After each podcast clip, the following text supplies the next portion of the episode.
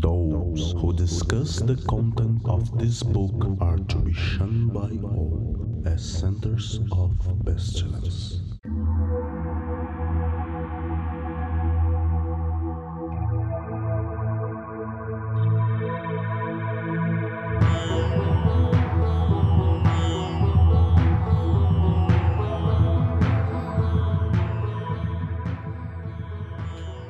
Crianças do abismo! Está começando mais um Foco de Pestilência. Eu sou Raquel e estou aqui com meus companheiros de mesa, amigos, irmãos.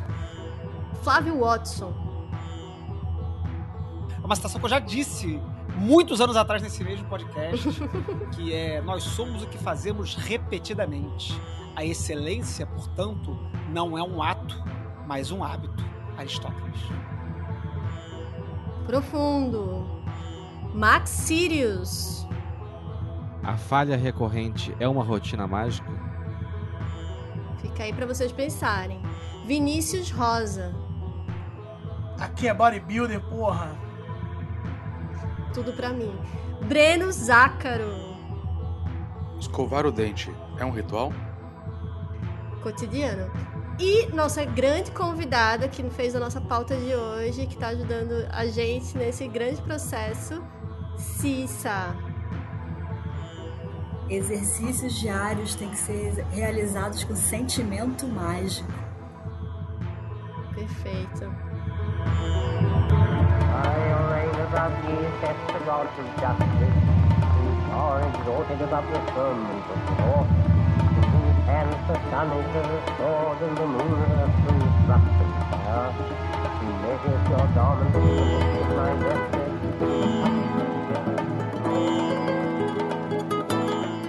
O Foco de Pestilência é um oferecimento do Calem, Colégio Adlux et Nox, uma moderna escola de ocultismo preocupada com a divulgação do iluminismo científico no século XXI.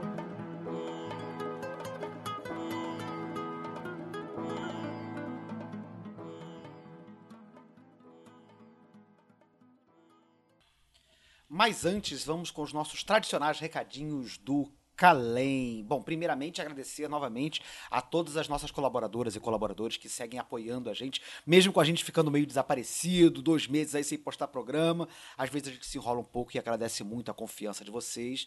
E podem ficar seguros que não vai ter programa a menos durante o ano. A gente às vezes atrasa, mas a gente vai, de repente, enfiar um programa mais pertinho um do outro e vamos entregar no mínimo 12 programas esse ano aí, conforme a gente concorda aí em oferecer no apoio de vocês. Bom, e com relação ao calendário do Calem, nós tivemos aí no mês de maio as turmas de magia planetária e de divinação acontecendo em São Paulo e no Rio. Essas turmas já rolaram.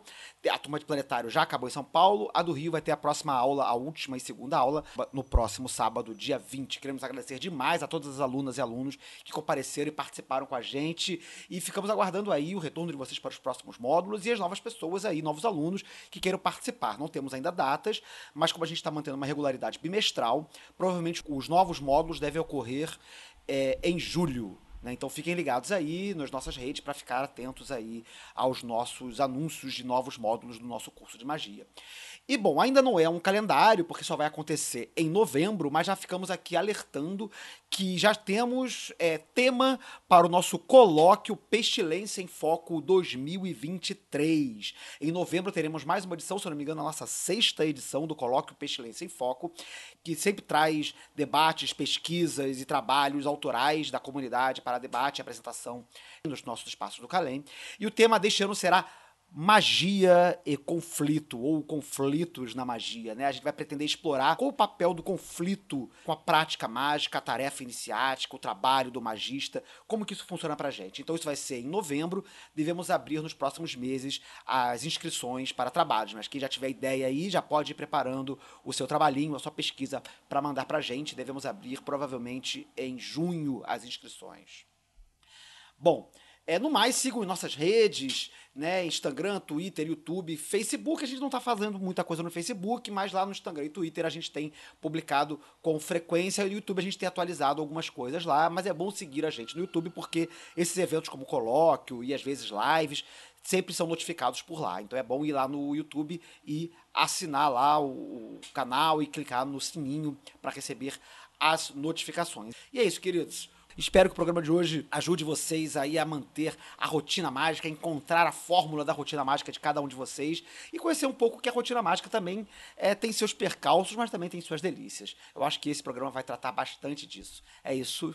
Beijo em todas e todos e um bom programa.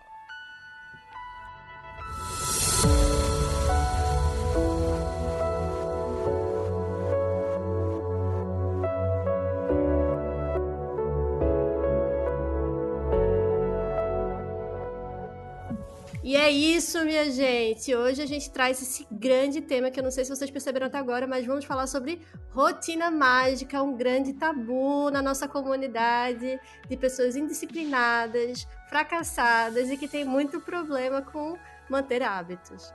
A gente vai falar sobre rotina e a gente sabe que o, o tema rotina é um tema que remete muito ao treino mágico. Então a gente quer lembrar para você que está escutando, que é novo aqui no, no, nosso podcast, que a gente tem vários programas que, que tocam nesse tema, é, seja Diário Mágico, o nosso primeiro programa gravado, se você for para o episódio número 1, um, é Treino Mágico. Então, dá uma olhada no restante dos episódios, a gente tem muita coisa, a gente vai deixar aqui também na descrição vários outros episódios para você dar uma olhada. Mas no episódio de hoje a gente vai falar sobre o quê? A dura vida da rotina, né? O dia a dia, o reme-reme e por que de suas dificuldades. Então, é, a gente estava queimando uma pauta, pauta aqui, eu vou chamar aqui o Vinícius para a gente começar a conversar sobre assim, o que, que é que a gente está falando, sobre o que, que a gente fala quando a gente toca no, no ponto rotina, assim, né? O que, que é rotina, o que, que isso quer dizer. Então, eu acho que quando a gente está falando de rotina amplo senso, é aquilo que você já colocou como uma, algo indispensável é, no seu dia, né? Ou na sua semana né, na sua na recorrência da sua existência. Agora, quando a gente leva isso para o lado mágico, como você disse, né, a grande dificuldade que eu sinto em mim e nas pessoas é que as pessoas estão preocupadas em fazer outras coisas da vida e quando tem que incluir mais uma coisa para fazer na vida, as pessoas não querem fazer. Queria complementar aí o que o, que o Vinícius falou, já abrindo aí nessa, nessa definição abrangente de rotina, né? Ah, a rotina é aquilo que a gente coloca e faz na vida. É uma palavra, uma, uma, é uma, uma palavra que, que, todo mundo conhece, né? Não é uma palavra exótica, né? Tipo assim, todo mundo sabe o que é rotina. E eu acho que, que uma coisa que é importante, não pra gente resolver agora, mas pra gente já deixar aqui no nosso backlog de assuntos aqui do, do podcast, do programa, é que a rotina, a gente fala, a gente foca muito no problema é, de manter a rotina, de construir uma rotina, que eu acho que vai ser boa parte do que a gente vai discutir aqui. Mas eu também queria lembrar que a gente também tem na, na nossa cabeça, na nossa cultura, a ideia de que a rotina é uma coisa chata.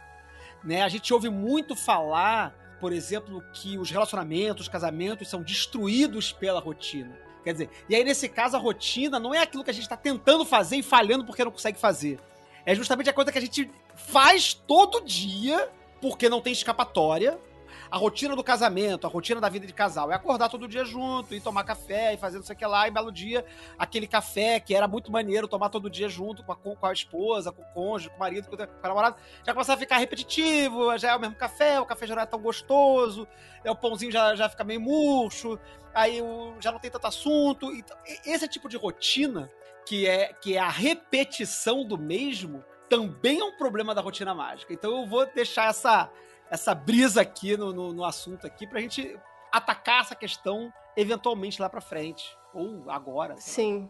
Sim, quando a gente vai para o significado de, de, dicionário, né, que é até uma coisa que a gente estava vendo antes, a rotina é justamente isso, né? Hábito, algo de fazer sempre do mesmo modo, mecanicamente, rotineira, o caminho que você usa normalmente, enfim, esse pão com manteiga que você bem desenhou. Cicinha, o que, que você ia falar? É, eu ia trazer o outro lado, né? O Flávio falou do lado chato da rotina, né? Mas eu acho que a gente tem que lembrar também que a rotina, ela nos libera, de certa forma. Porque, assim, no momento que alguma ação se tornou habitual, você pode fazer aquilo quase no automático. Você libera a sua capacidade de concentração e atenção para fazer outra coisa junto. E tem um lado também de a confiança, né? Na hora que eu, se eu estou acostumada a repetir uma determinada ação, na hora que eu preciso levar ela para dentro de uma outra, um, sei lá, um ritual, por exemplo, que eu nunca fiz antes, eu tô confiante de que eu sei fazer aquela coisa porque eu já repeti ela mil vezes, entendeu? Embora a, a nova prática, a prática que eu vou fazer seja nova para mim, os elementos que estão ali, eu já navego bem dentro deles, entendeu? Porque eu faço repetidamente. Sim. Eu acho que tem uma coisa que, que a gente pode colocar. Você colocou a rotina que constrói músculo, né? A rotina que constrói essa qualidade de movimento. Acho que confiança é um é, é uma coisa que você alcança com isso, né? Mas o que você consegue mesmo é esse músculo. Se você conseguir repetir com sucesso alguma coisa, você sabe que aquilo vai dar certo. O Vini, antes da gente começar o programa, ele estava falando uma coisa que eu acho que entra nisso que vocês estão trazendo, que é o que é que faz, qual é a frequência que faz uma rotina ser rotina? O que é que, o que, é que a gente está falando que é o que vai construir esse músculo? E qual é a frequência que a gente precisa para isso, né? É, o, o, que eu tava falando antes, e aí a gente entra também um, um pouco, não sei se estou também adiantando alguma coisa, sobre a questão do objetivo porque a gente estava fazendo uma analogia com o, a, pessoa que faz exercícios físicos. De que quando você está preparando seu corpo para alguma coisa, não é qualquer coisa. Se você vai encenar Hamlet, você não vai fazer Romeu e Julieta. Então existe uma série de coisas que o seu corpo precisa fazer para fazer o Hamlet. Da mesma forma que um ciclista é, vai ter uma rotina de um jeito e um fisiculturista de levantamento de peso vai ter uma rotina completamente diferente, por mais que esteja no mesmo campo. E como que a gente leva isso para a magia?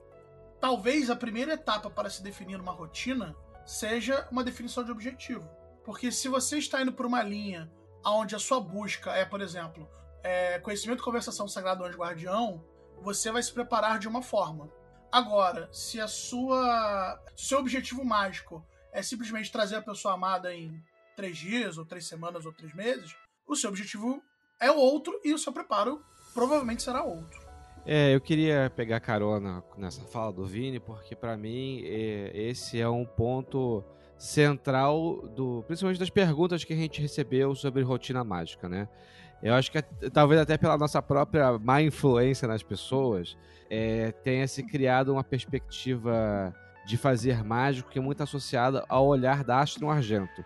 Porque na Astro Argento tem ali um objetivo específico. Você fez o juramento, tanto, ó, eu estou comprometido a fazer essa parada aqui. E aí, no rolê, das, principalmente no rolê de promocionista, né, que é o primeiro o grau inicial, é uma coisa que envolve você fazer uma série de, de, de, de rituais diferentes, mas é, voltado para uma prática que vai extravasar aquele ritual especificamente. Então você tem que fazer o ritual do pentagrama, mas você tem que estar tá atento aos seus sonhos, você tem que estar atento ao, à briga que você teve com seu chefe, você tem que estar atento ao que você comeu de noite.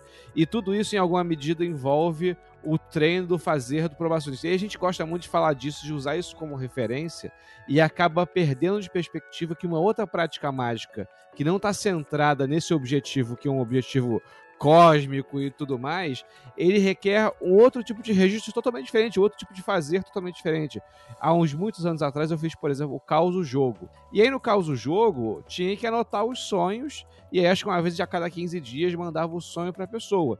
E aí é uma rotina que, assim, não tem falha. Eu, eu, eu posso ter esquecido o sonho, então, ou não tive sonho, assim, não lembrei do sonho é, buracos no, no meu registro não eram um problema. Ou mesmo assim, sonhei e não anotei ainda assim era compreendido que aquela dinâmica, ela não dependia de eu anotar bem outras coisas da minha vida, nem de eu ter uma disciplina diária. Era o que acontecer, aconteceu. Isso é muito diferente desse ônus que a gente traz, tipo assim, você tá na o provacionista tem que fazer retorno do pentagrama, tem que fazer todo dia, e tem que anotar todo dia. Então, inclusive, tem uma pergunta na pauta que veio aí, que, eu, que acho que é a próxima, né, sobre se fazer e não anotar vale alguma coisa.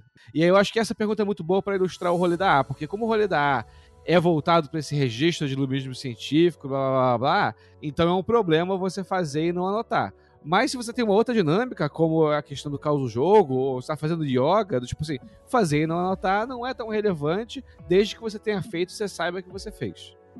Acrescentar uma coisa aqui na fala do Max, né? Que a gente, a gente, é, a gente é muito, é muito fã do, do nosso quintal, né? Mas o o hábito, a construção de um hábito de práticas mágicas não é exclusivo da A, né? Tipo assim, a gente sabe que, por exemplo, recentemente, recentemente não, sei lá, uns três, dois, três anos atrás, teve aí a Otoa, a Otoa teve aqui abrindo filiação, né? A Ordem do Templo Antiqua, né? Ela teve abrindo para filiação de novos membros uns três anos, quatro anos atrás, não lembro quando foi. E parte do processo de. Mais dos cinco anos, né? Já tem, cara, a pandemia deixa a gente todo maluco, a gente perde noção do tempo. É, mas cinco anos atrás teve isso e foi um rolê, porque muita gente ficou puta, inclusive o Max. E. mas como é que consistiu o, o rolê na época, né? É, você tinha um, um processo lá que consistia na, numa rotina. Né? Quer dizer, o processo de admissão, independente dele ter dado certo, não é isso que eu quero falar.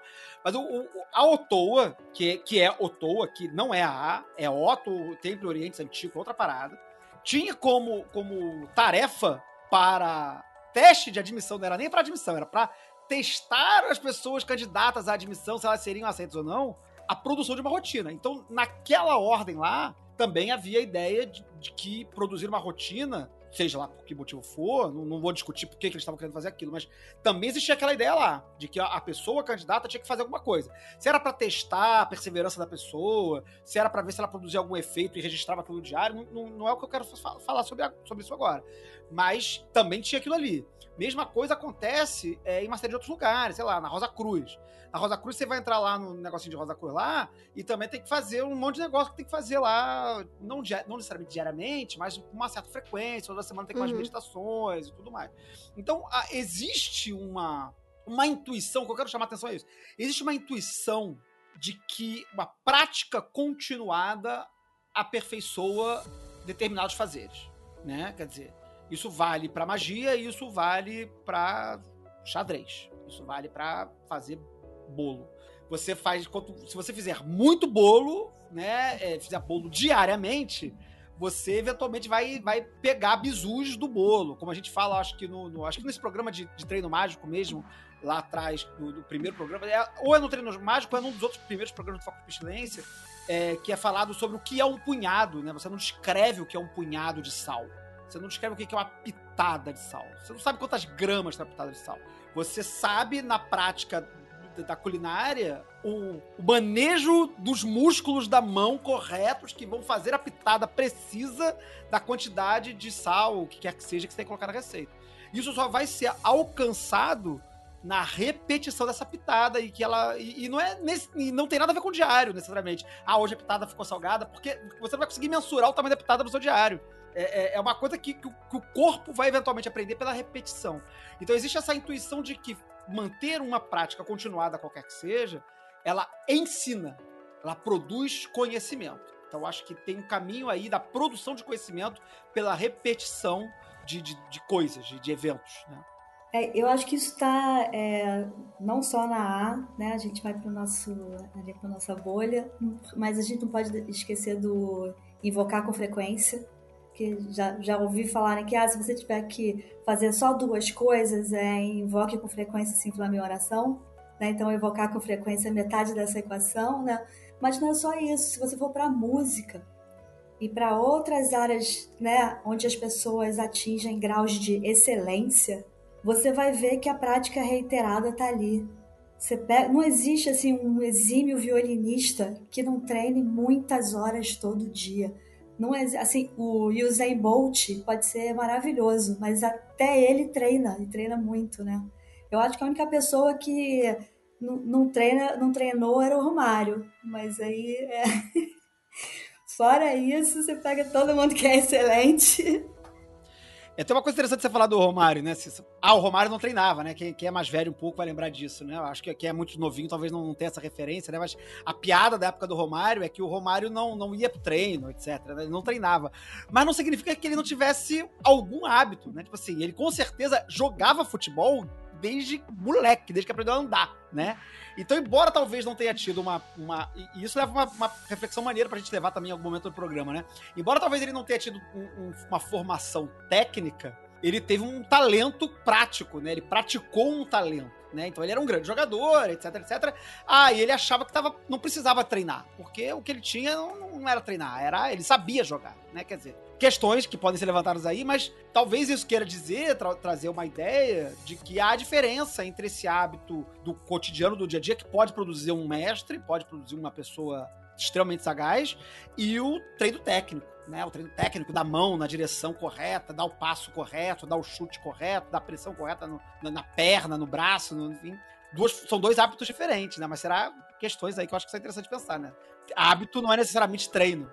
Sim, é, e aí a gente pode ir até para outras coisas, né? Tem gente que diz que um grande gênio é, na verdade, uma pessoa que ela tem um hiperfoco ela é uma pessoa que é viciada em fazer alguma coisa. Que pode ser o caso do Romário, sei lá, quando a gente pensa nos mutantes. O, o irmão é, do, do Arnaldo Batista, o Sérgio Batista, dormia com a guitarra. E era um menino altamente indisciplinado. E era um menino altamente. É, não fazia as aulas direito, mas ele só comia guitarra. Ele só comia guitarra. E ele só fazia isso. Dormia com a guitarra, acordava com a guitarra. Enfim. Só que a gente tá falando de pessoas excepcionais e pessoas viciadas em suas coisas, que não é o nosso caso, porque nós somos pessoas comuns, pessoas que não são dotadas de, de, de um hiperfoco absoluto. Então a gente tá falando assim, né? Pessoas comuns, eu, você. É, tá... é legal, é legal, é legal, é legal você, você citar isso. Você usou uma palavra super pertinente, que é a palavra gênio, né? Tipo assim, aí lá no, no cartões postais para o probacionista, né, diz que o método é tem, tem por fim a produção de gênios. O termo do, do, do, texto é esse, né? Ah, esse método, se você fizer aqui, né, você vai produzir gênios, né? A gente quer, quer produzir cristos, gênios. E, e, ou seja, tá partindo do princípio que ninguém é gênio, né? Então, se, se, você não é gênio, então você tem que, fazer, tem que seguir um método. Quer dizer, existe uma ideia ali, no, no caso da AA, pontualmente, de que, já que ninguém é gênio, né? Você precisa de um método, de um treino para cultivar o hábito. Se você já é gênio, de repente não precisa de treino, é só, só manter o hábito sem treino mesmo, caótico, porque era fé. O problema é que todo mundo se acha gênio, né? Todo mundo se acha gênio e acha que não precisa de treino. É, se você for gênio, pode passar por esse programa. Esse programa não é para você, tá bom? Tô brincando. Mas assim, a gente passou aqui até agora por várias coisas. A gente citou várias ordens. Eu ainda colocaria. A IoT tem um, um sistema muito rígido de, é, de treinamento também. O LibreMM. MMM. Quando eu fiz das últimas duas vezes o caos, a jornada do caos, eles tinham muito mais exercícios e tinham questões de mentalização. Não era só sonhar, você fazia muita coisa, precisava sim ter um diário mágico muito atento. Então eu acho que não é um caso da AA. Eu acho que a era como a gente tava queimando pauta, né, Vini? A AA, ela tem um probleminha que é do bodybuilder. É tipo, ela, ela tá tentando formar o Paulo Musi é, da magia, assim. Então você realmente você vai ter um treinamento. É, se você conseguir passar por isso, você consegue passar por muita coisa. Acho que até é, talvez seja esse o objetivo. Enfim, a gente deu um grande passeio aqui sobre o assunto, mas eu. E essa coisa que você levantou, né, Vini? O objetivo. É, que é uma das coisas mais importantes que eu acho para você desenhar a sua rotina. Porque é ela que vai te dizer várias coisas. E entra na segunda parte que eu queria é, falar também, que é sobre ritmo. Saindo da nossa, do nosso métier, que é magia, e indo para lugares como é, escritores, músicos, é, grandes políticos, é, artistas plásticos, todo mundo fala sobre a construção de uma rotina para você conseguir realizar uma certa coisa. Por exemplo, o, o Murakami vai falar que é, ele tem uma rotina específica e em que ele deixa de fazer certas, várias coisas, sei lá, durante um ano, dois anos, para construir um livro, um novo livro. Quando a Marina Abramovic foi fazer é, Artista Está Presente, ela fez uma preparação muito séria para conseguir fa é, fazer aquele tipo de efeito que foi, é, sei lá, quantas horas ela dentro do MoMA. Então, é, e isso é, primeiro objetivo, dois, o que é que você vai fazer? E aí eu queria puxar esse papo aqui. O que, que vocês acham sobre isso? Que eu acho que é uma boa provocação pra gente. Só contribuindo também, antes dos outros falarem, o João Baldo, que falava que né, trabalhava em casa e aí ele acordava de manhã, trocava de roupa e ia para o escritório, que era onde ele trabalhava. E ele falava que ele tinha horário e mesmo que se, se não pintasse nenhuma inspiração, ele se comprometia com ele mesmo a ficar ali né, que, naquele horário de trabalho que ele determinou para esperando que pintasse alguma coisa, entendeu? Isso, isso me lembra me lembra no início da pandemia, quando muita gente começou a trabalhar remoto, né? Começou a surgir uma série de piadas, né? Que as pessoas, né? iam para o trabalho e não estavam mais indo para o trabalho, estavam trabalhando de casa, né? Aí tinham que simular o processo de ir para o trabalho. Então acordava, tomava banho, se vestia com roupa de trabalho. Aí tinha já até um meme na internet do cara segurando o, o, a, haste do chuveiro, como se estivesse no ônibus, assim, tipo, para simular o caminho do, do, do, trabalho e tal. E aí trabalhava. Eu, para mim, a grande, grande libertação do home office foi poder trabalhar pelado 24 horas, sem câmera, sem nada, é maravilhoso. Mas eu entendo que cada um é uma pessoa, né? Então o Baldo precisava manter uma rotina de trabalho, né? Ele tinha que tornar o, ofício dele uma coisa mais parecida com, com o trabalho, né? Eu acho isso maneiro e tal, acho isso legal. E me lembra algumas coisas que eu, que eu faço na minha rotina mágica, que é, em vez de pensar como trabalho, é pensar como uma, uma rotina templária, né? Então, tipo assim, é, tem que tá, montar o templo, tem que lavar o templo, tem que varrer, tem que limpar, tirar. Então, eu, a minha rotina passa por um, por um, por um trabalho de, de templo que não é entrar no quarto e fazer ritual. Eu tenho que primeiro limpar o templo, eu tenho que tirar a cinza velha, tenho que. Aí todo fim de semana eu faço vela nova, porque eu derreto a vela velha e faço vela nova. Tem todo um trabalho de, de manutenção que eu considero como se fosse.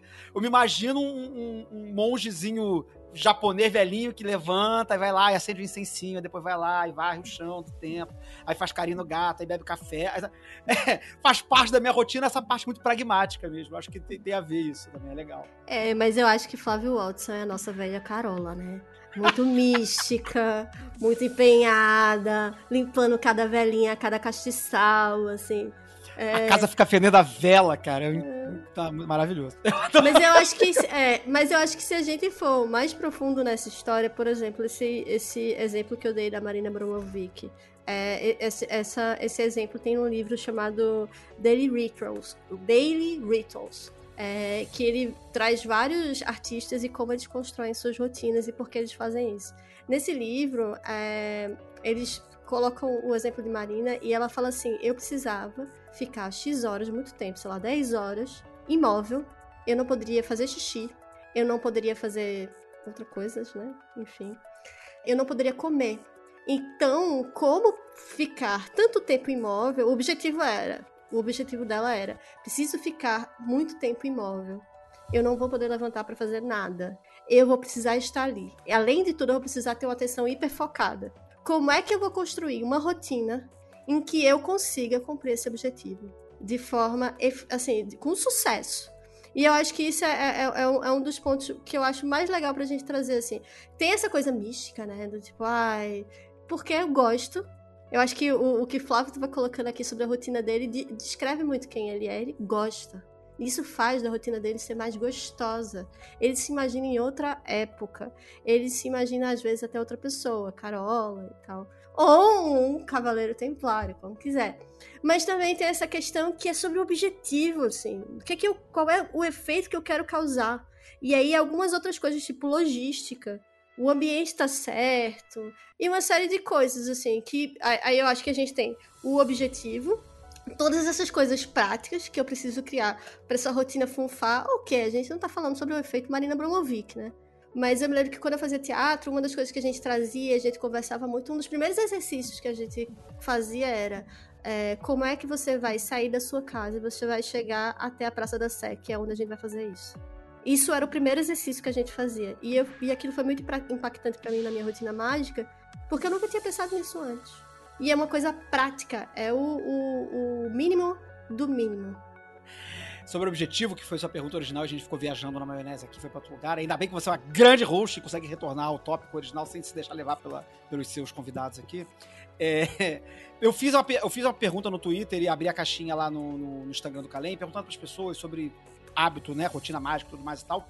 E o Vinícius Ferreira, lá do Magicando, nosso irmão, colega de, de podcaster aqui, vizinho da, da, da, rua aqui do lado, aqui, vizinho da casa do lado aqui, né? Ele mandou, ele me deu um reply lá no Twitter, né? Dizendo uma coisa que eu acho que eu acho que tem a ver com o que a gente tá falando aqui.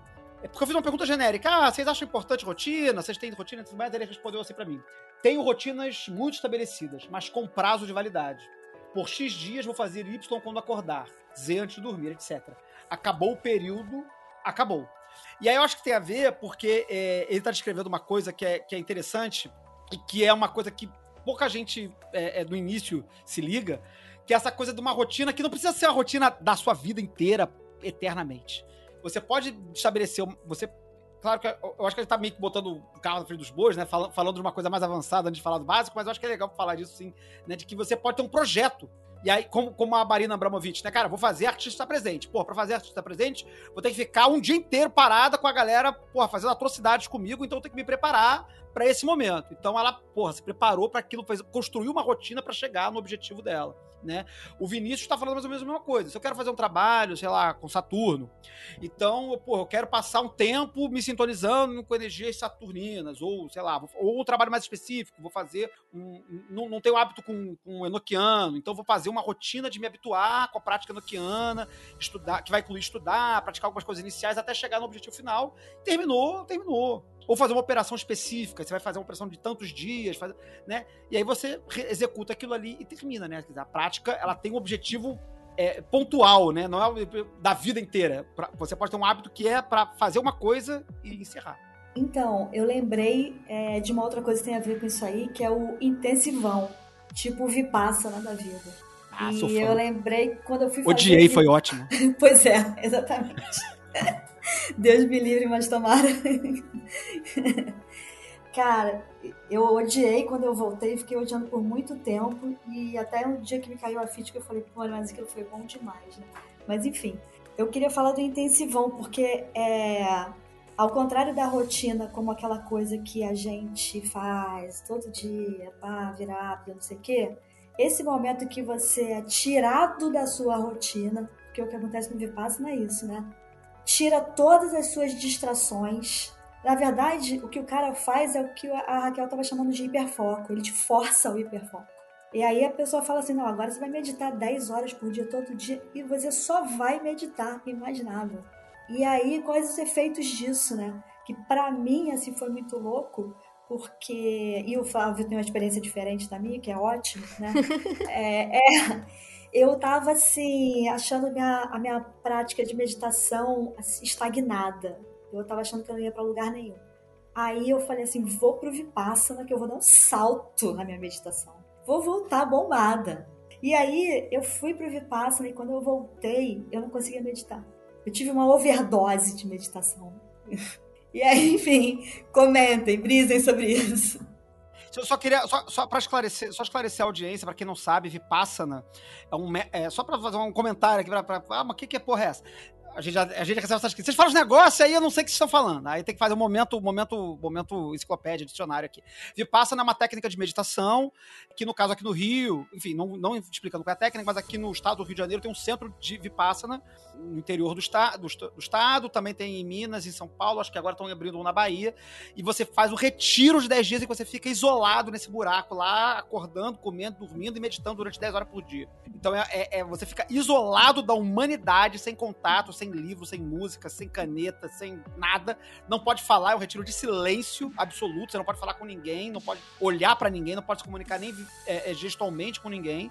E você fica 10 dias nisso. Só pra vocês entenderem o nível de, de, de intensidade que é a coisa que a você está falando. Né? O intensivão, no caso do Vipassana, é bem intenso mesmo, né? Mas procurem aí, é, para quem tem interesse em meditação, eu acho uma experiência muito intensa, mas muito legal. Procurem o, o site. Vamos botar no link aí do, dos comentários aí do, do post é o site do. Ou escreve Vipassana com SS, dois S no meio aí, que vocês vão achar na internet. Desculpa aí interromper, coisinha, mas acho que é importante. Não, não, a gente tá aqui para esclarecer e confundir. Mas uma coisa que você trouxe, Cissa, eu acho super, super importante, porque é sobre a exaustão e sobre o ritmo. É, você pegou uma pessoa que estava no. E eu acho que tem uma outra coisa também que é sobre é, essa questão do. Eu acho que vou devagar. Vamos primeiro, hiperfoco. É, você falou, você deixa de fazer várias coisas. Você tira várias coisas é, do, do, ambiente, da cabeça da pessoa, para ela conseguir fazer o superfoco, esse hiperfoco. É, eu acho que uma das coisas que a gente tenta fazer com a, com a, rotina mágica é, de certa forma, escolher o que, é que a gente vai fazer, o que, é que a gente não vai fazer, que já é o primeiro desafio da vontade, que é você vai ter que não fazer muita coisa para você ter uma rotina, você vai ter que deixar de fazer muita coisa. É uma das coisas que a gente vê, todo mundo nesse livro aí de rotina que eu falei, grandes escritores, todo mundo vai estar tá falando que assim, deixei de, de ter uma vida social ativa. Comecei a dormir às 10 horas da noite e acordei X hora. Ou parei de dormir, mas aí me fudi e, e quase morri, tive um piripaque. Você vai ter umas coisas assim, de que a pessoa deixou de fazer alguma coisa. É, eu não conheço ninguém que construiu uma rotina com sucesso sem do tipo estabelecer horário ou deixou de fazer alguma coisa, enfim. Eu, eu já acho isso uma coisa super importante pra gente dizer, que assim, para construir esse tipo de coisa você vai ter que perder. Você vai ter que deixar muita coisa de fora. Devido à natureza do meu serviço, eu não tenho como ter uma rotina diária muito correta. Então eu não coloco as. Mesmo assim, você acaba se arrumando os seus horários, mas, por exemplo, quem não tem uma vida tão regrada quanto a minha, a coisa que eu acabo colocando é o que eu preciso fazer primeiro. Porque assim, às vezes eu, às vezes eu preciso acordar 4 horas da manhã, às vezes, eu, às vezes eu faço uma noturna, eu vou dormir 4 horas da manhã. Então tudo bem. Mas a partir que é a hora que eu acordo, o que, que eu vou fazer primeiro? Então, mesmo fora de uma linha solar, né, de acordar no mesmo horário, acordar mais cedo, eu falo, pô, se eu tenho que. Fiz uma, uma noturna, eu tenho que dormir às 7 da manhã, vou acordar umas duas, tudo bem, então às 3 eu vou fazer a minha primeira prática. É, amigo, mas você deixa de fazer alguma coisa, né? Ah, em dúvida é, é dormir mais. Não, tá. É só eu aproveitar isso que o, que o Bruno falou, que você puxou também, Raquel. É, vários dos comentários que a gente teve na, na caixa de perguntas do Instagram e lá no Twitter que eu abri falam exatamente sobre isso, né? A gente teve aqui o Jonathan Newman falou, né? Quem dispõe de três horas por dia, ele até foi. Três horas é bastante hora, né? Mas enfim.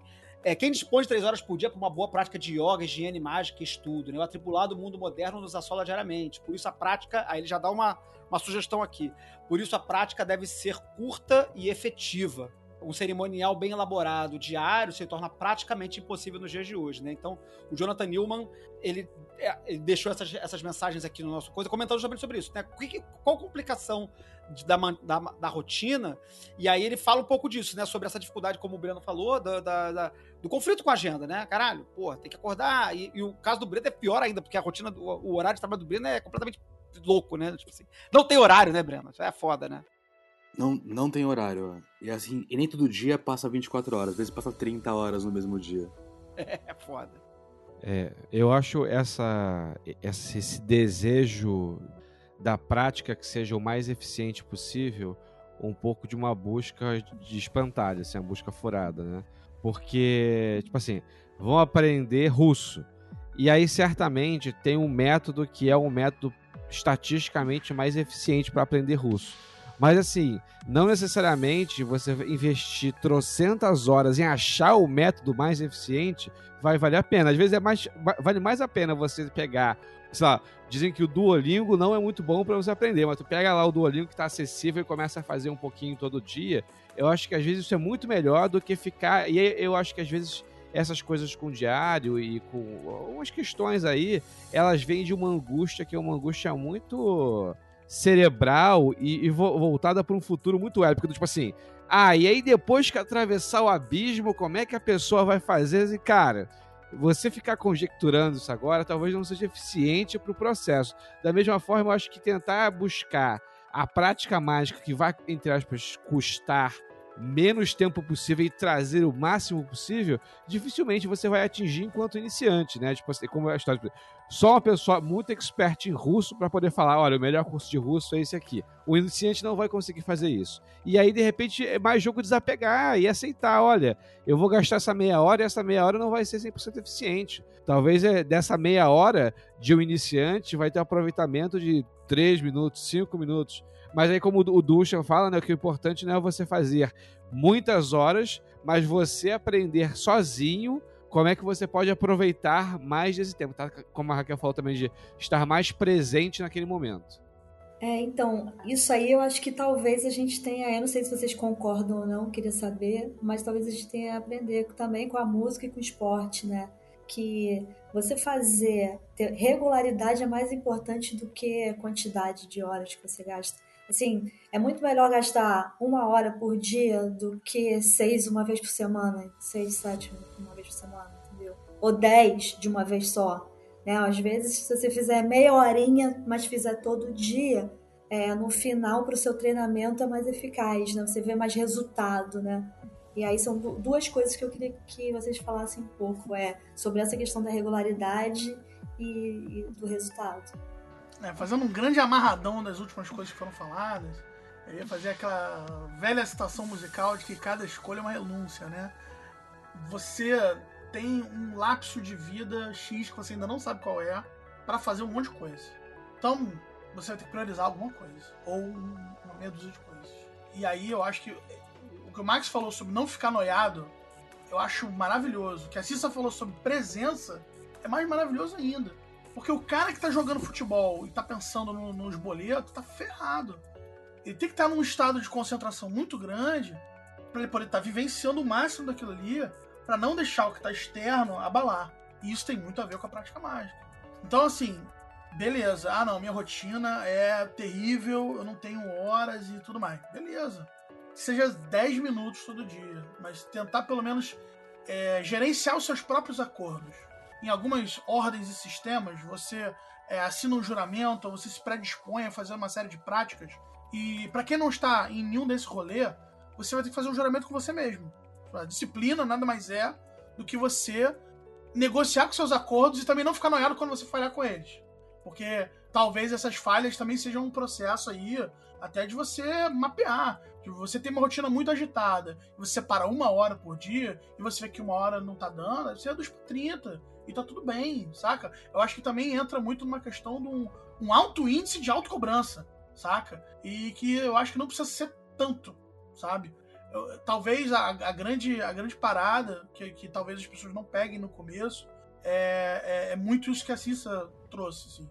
É melhor você escolher uma práticazinha e fazer ela ali, até ela se integrar, e até você se integrar dela e essa coisa virar una. E aí depois você vai e, e também outra questão que é a avaliação, né? É, mais cedo a gente falou sobre fazer bolo, sobre a pitada do sal. Só que fazer bolo a pitada do sal e o quão bom o Romário é, é sempre em relação ao outro.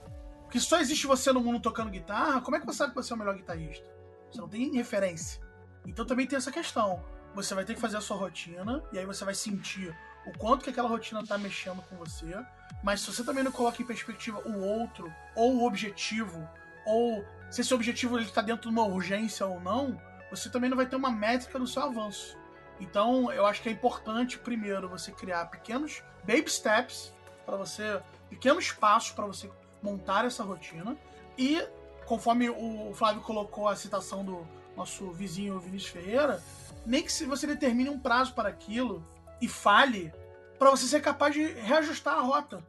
E se isso ainda for da sua vontade, você ser perseverante com isso. Eu acho essa coisa dos baby steps importantíssima, porque assim, eu já também voltando à música, eu tinha uma professora que quando eu não conseguia fazer alguma coisa, ela me mostrava. Quando eu não conseguia fazer do jeito que ela estava me mostrando, ela dividia a prática em pedacinhos menores. É, eu acho que isso super vale para várias práticas mágicas, né? Tá difícil, reparte, né? Divide, né? Sim, eu acho que isso vale para qualquer coisa na vida, né? Acho que não só música, não só magia. Tipo, se você tem um problema muito grande, divida ele em 350 partes. Porque, com certeza, fazendo um pouquinho de cada vez, um dia. Um, um desafio por dia, aquilo que parecia enorme vai se diminuindo. Tem uma outra coisa que você falou também, Cissa, dentro do seu grande relato, do seu retiro espiritual, que era sobre o quão um mergulho tão intenso te deixou travada e eu acho que tem um, um, outro segredo aqui que é sobre ritmo. Que é qual, qual é o ritmo que a gente vai ter? Que é isso que o cara tava falando, três horas. Três horas é sustentável? É um ritmo sustentável para uma pessoa que tem uma vida assim que a gente acha comum, assim, pagadora de boleto, com mulher, que, sei lá, né, que quer fazer um exercício físico, entende? Retomando aqui a, a, os replies da, lá do Twitter que eu mandei, né, a gente teve aqui o, o eu não sei o nome dele. É, essas pessoas que têm Twitter e não tem nome, a gente fica. Mas é um, é um camarada que eu tô sempre falando com ele aqui. É o Ricivilizatio. E o nome dele, de usuário, tá numa, numa letra gótica que eu não consigo ler aqui. Mas ele bota assim, né? É sobre, sobre a rotina mágica, ele escreve assim: simplicidade e integração da magia com a vida prática. Ficar empilhando práticas diárias acaba dispersando e tomando o lugar das coisas tão ou mais importantes. Eu acho que tem a ver com o que a gente tá falando, né?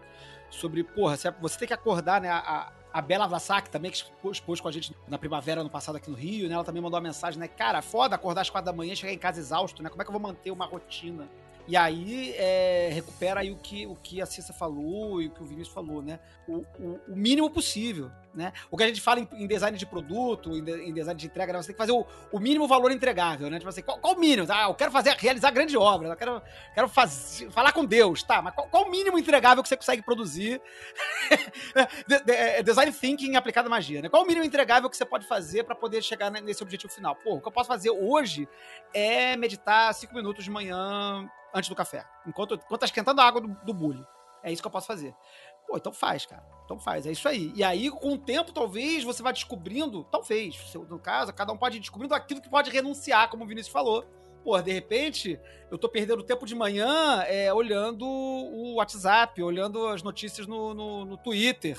E fico 40 minutos no banheiro, sentado no vaso, olhando o Instagram. De repente eu podia aproveitar melhor 40 minutos que eu fico no vaso sentado no Instagram e eu podia estar fazendo 40 minutos de uma coisa mais útil. Estudando um texto sagrado, estudando um livro, fazendo uma meditação, uhum. etc. Queria fazer um apontamento muito rápido. Renunciar é sempre uma opção. É, eu acho. E tem uma outra coisa que eu ia falar aqui, por exemplo, o Murakami, que ele fala, tem um livro dele que ele fala sobre corrida. E que eu acho que, por exemplo, o exercício do probacionista, ele parece muito com o exercício de um maratonista. É uma, uma tarefa muito longa.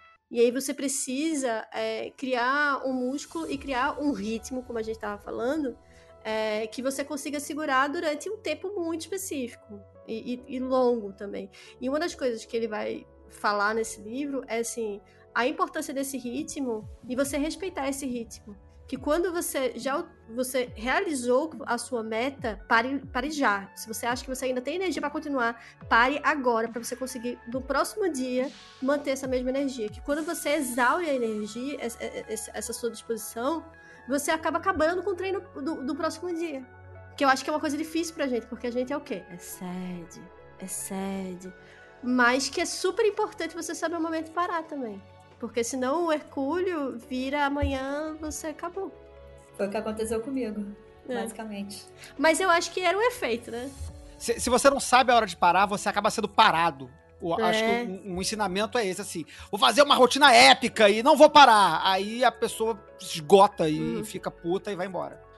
É, nesse negócio de parar, acho que é bom a gente sempre lembrar que o, o lutador de MMA treina, treina, treina, Aí ele luta e aí descansa no dia seguinte. Ele não volta para treinar depois da luta intensa. E aí não fica se obrigando assim, caraca, porra, por que, que eu não consigo voltar pra academia hoje? Cara, você fez uma atividade super intensa, né? Assim, eu não quero parecer muito ríspido, mas eu acho que tem muitas dessas dúvidas aí que elas, na verdade, não são dúvidas, são desculpas para não praticar.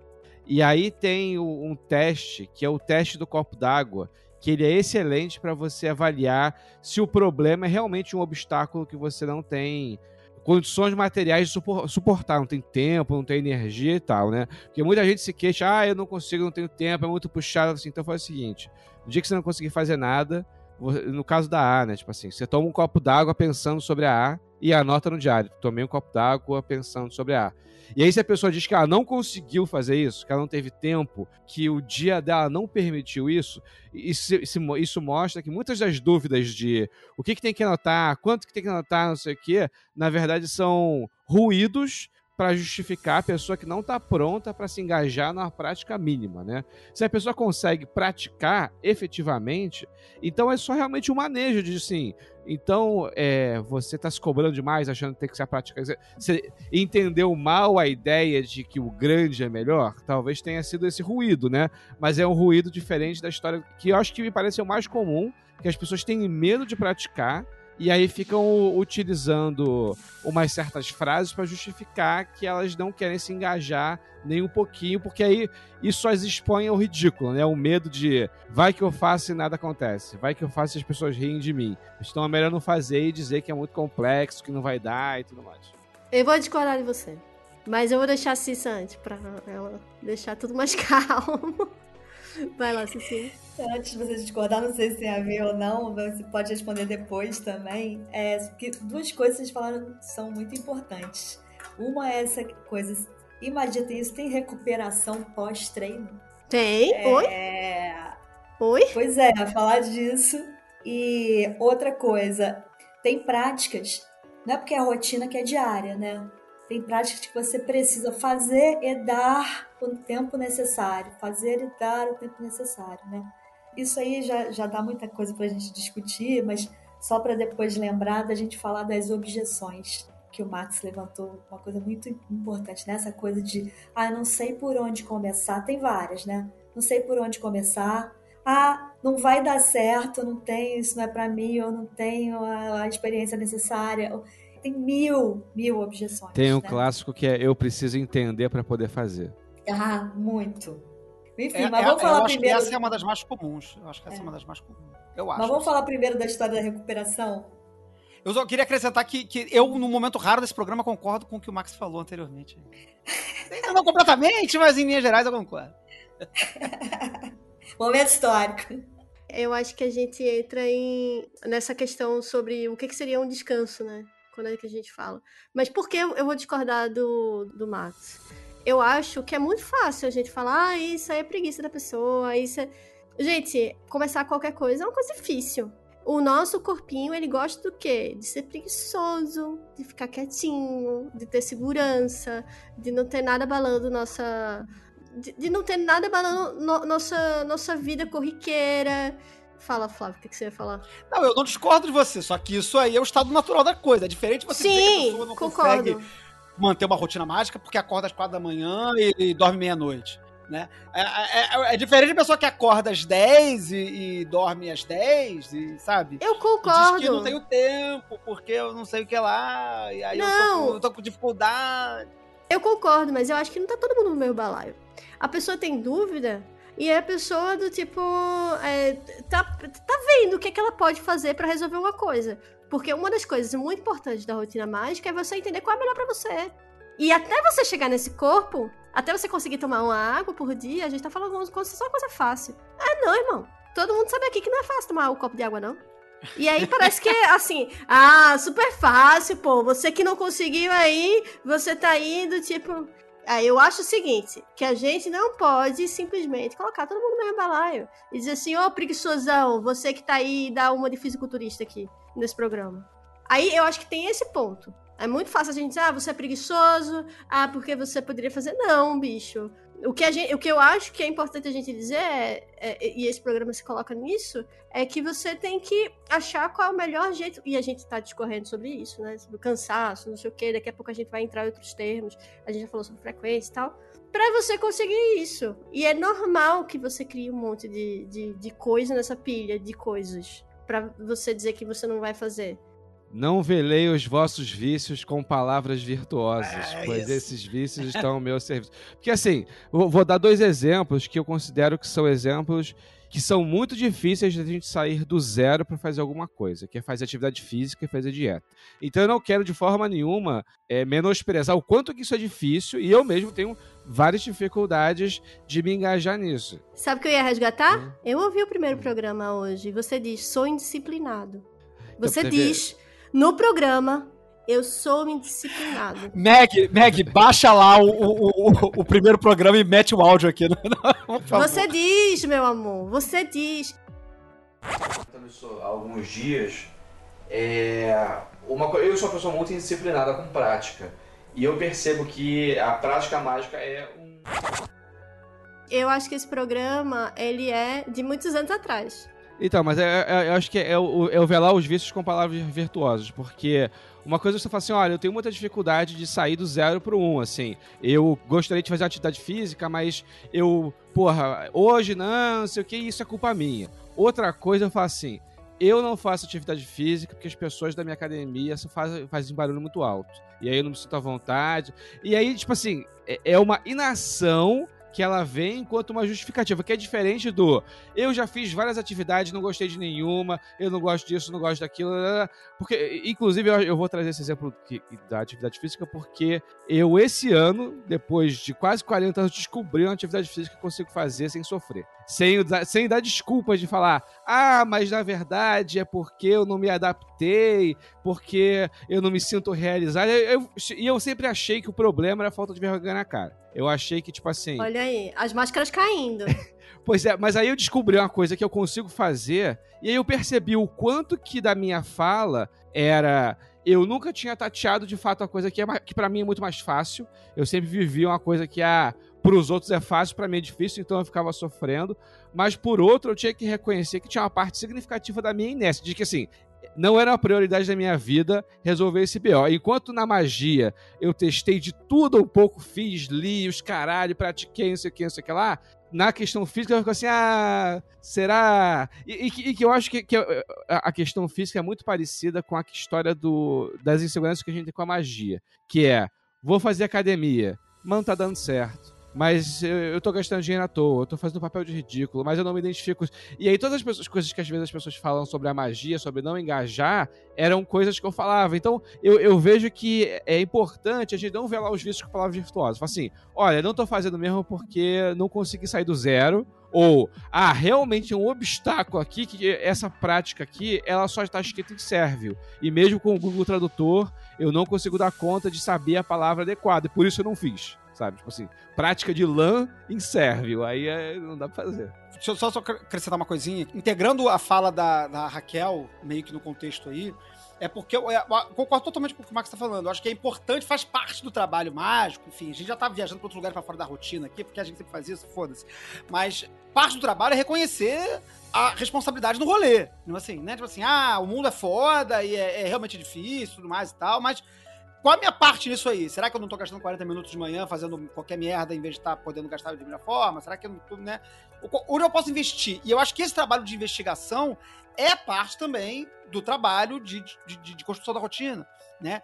Então, tipo assim, simplesmente, simplesmente passivamente aceitar que, porra, o mundo é foda e eu vou sofrer chorando no cantinho, é um pouco complicado, né? Se você, porra, de repente, porra, cinco, eu quero, eu quero me envolver nesse rolê eu quero trabalhar com isso aqui, eu quero investigar as potências do espírito, sei lá, qualquer merda assim, e o que eu tenho são cinco minutos de manhã, pô, eu vou dedicar esses cinco minutos de manhã pra fazer o que vai ser possível. Ah, talvez não, tenha, não vá ter o resultado épico do maluco que faz isso, que mora no mosteiro, pô, mas também aí né, cada um consegue fazer o que consegue fazer. Também, se eu começar a resolver correr maratona hoje, não vou virar o Usain Bolt, porque minha disposição para correr maratona não é a do Usain Bolt.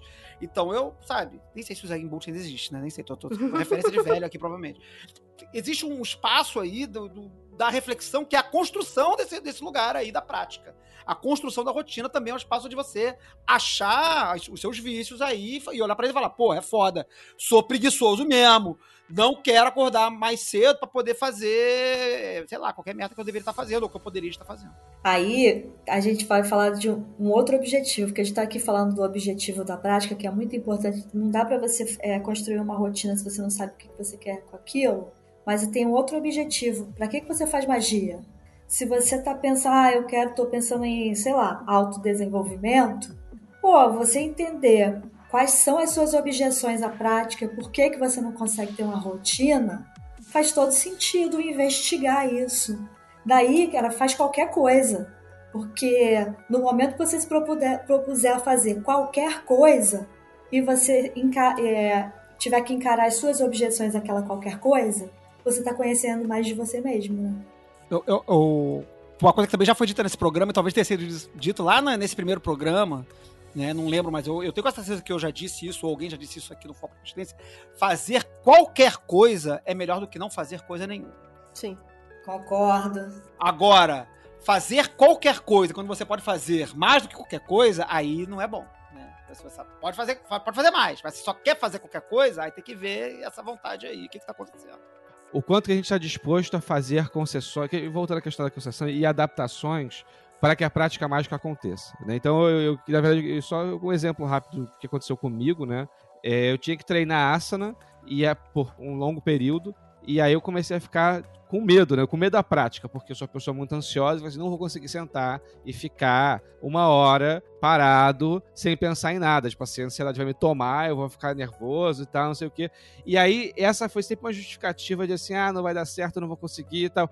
Até o momento que eu me vi, tipo assim, eu vou ter que fazer. E aí, se eu vou ter que fazer, eu vou ter que achar qual é o momento menos pior do meu dia que eu possa fazer asana.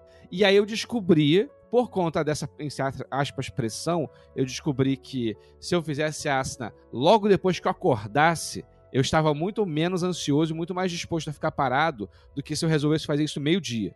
Então não foi que eu achei horário perfeito para minha asana, mas eu busquei até achar um que assim, isso aqui vai ser o menos pior. E funcionou muito bem para mim. Aí eu consegui cada vez mais expandir, porque eu perdi o medo da, da, da, parada. E hoje que eu completei o ciclo que eu queria fazer, eu não tenho medo mais da técnica. Poderia fazer, tipo, meio dia asana, porque eu já sei que eu tenho uma relação com a prática que precisou eu vencer o medo dela. E para eu vencer o medo dela, eu precisei achar qual era o ponto de menor resistência para eu poder entrar nela. O melhor ambiente, né? Isso, isso, que o Max falou é, é, é, incrível, é excelente. Porque a gente falou muito aqui da importância da regularidade, da importância de fazer, da importância de reconhecer os próprios vícios e os próprios limites, né? Enfim, também tudo mais. Mas isso de. esse benefício da prática. Do, do, do hábito, né, do, da, da, rotina, que é, que é, o nosso tópico aqui. Nosso tópico é falar de rotina, né? Quer dizer, algo que é feito rotineiramente. Esse benefício é, é muito maneiro, porque é, descobrir uma, um modo de fazer que aí ele se torna tão familiarizado que você quebra um, um, um, medo, quebra uma barreira, quebra um limite, e aquilo se torna algo fazível em qualquer outro espaço, qualquer outra situação, né? Só conseguia fazer de manhã quando acordava, agora posso fazer meio-dia. Esse é um benefício muito importante da rotina que é pouco falado, é maneiro o Max ter falado isso. A gente fala muito da rotina para motivos épicos, para você ficar compor sinfonia no final da, da, da, da obra, mas às vezes não, às vezes é para você só conseguir fazer as coisas com mais fluidez, com mais facilidade, mais familiaridade. Eu acho que Cissa até falou isso no início do programa. Ela falou sobre justamente essa criação de músculo ao ponto de você ter uma confiança, né, uhum, Cissa? Uhum. Sim, mas tem uma parada aí que, assim, acho que é uma das principais objeções é, é e é aqui que às vezes não é tão clara para as pessoas, é o medo de falhar, né? E aí tem uma questão em relação à rotina que é o seguinte: a gente está falando que você precisa da prática reiterada para tornar-se bom naquilo, para ter resultado. Então, assim, eu tenho medo de falhar e eu não vou ter resultado, eu não vou fazer bem sucedida fazendo uma vez. Então, eu tenho que fazer uma aposta, na verdade, uma aposta de que eu vou passar um tempo repetindo uma coisa para só ter um resultado lá no futuro. Sendo que eu tenho que enfrentar hoje, no presente, o meu medo de falhar, né? Como é que vocês veem isso? Lembra, lembra do, do, do Neo, do Neo em Matrix também. Referência de velho, porque Matrix já tem 20, não sei quantos anos. Mas no Matrix 1, né? O Neo é o escolhido, ele é o fodão, ele é o cara que vai derrotar todo mundo. E aí manda ele pular de um prédio pro outro. Aí, caralho, ele vai pular, ele aí ele cai. Aí ele cai várias vezes, várias vezes. Ele cai dezenas de vezes. Não consegue pular na realidade virtual, né? Lá no, no, no na máquina lá que tava botando ele pra treinar lá, ele falha, falha, falha pra caralho. E ele só vai deixar de falhar depois que ele pular trocentas vezes aqueles prédios e aí conseguir ter a habilidade necessária para pular o prédio. Tem um exemplo que me ocorreu com a Cissa falando, que eu acho que é bem simples. Ninguém acha estranho o cara chutar centenas de vezes no gol para poder ir treinando para poder fazer um gol no momento específico. Tá? A gente acha muito estranha essa coisa de ficar fazendo para falhar e tal, mas o jogador de futebol a gente acha normalíssimo que o treino dele seja ficar ali errando, ficar fazendo com mais dificuldade para que num certo momento ele consiga exercer a habilidade. Né?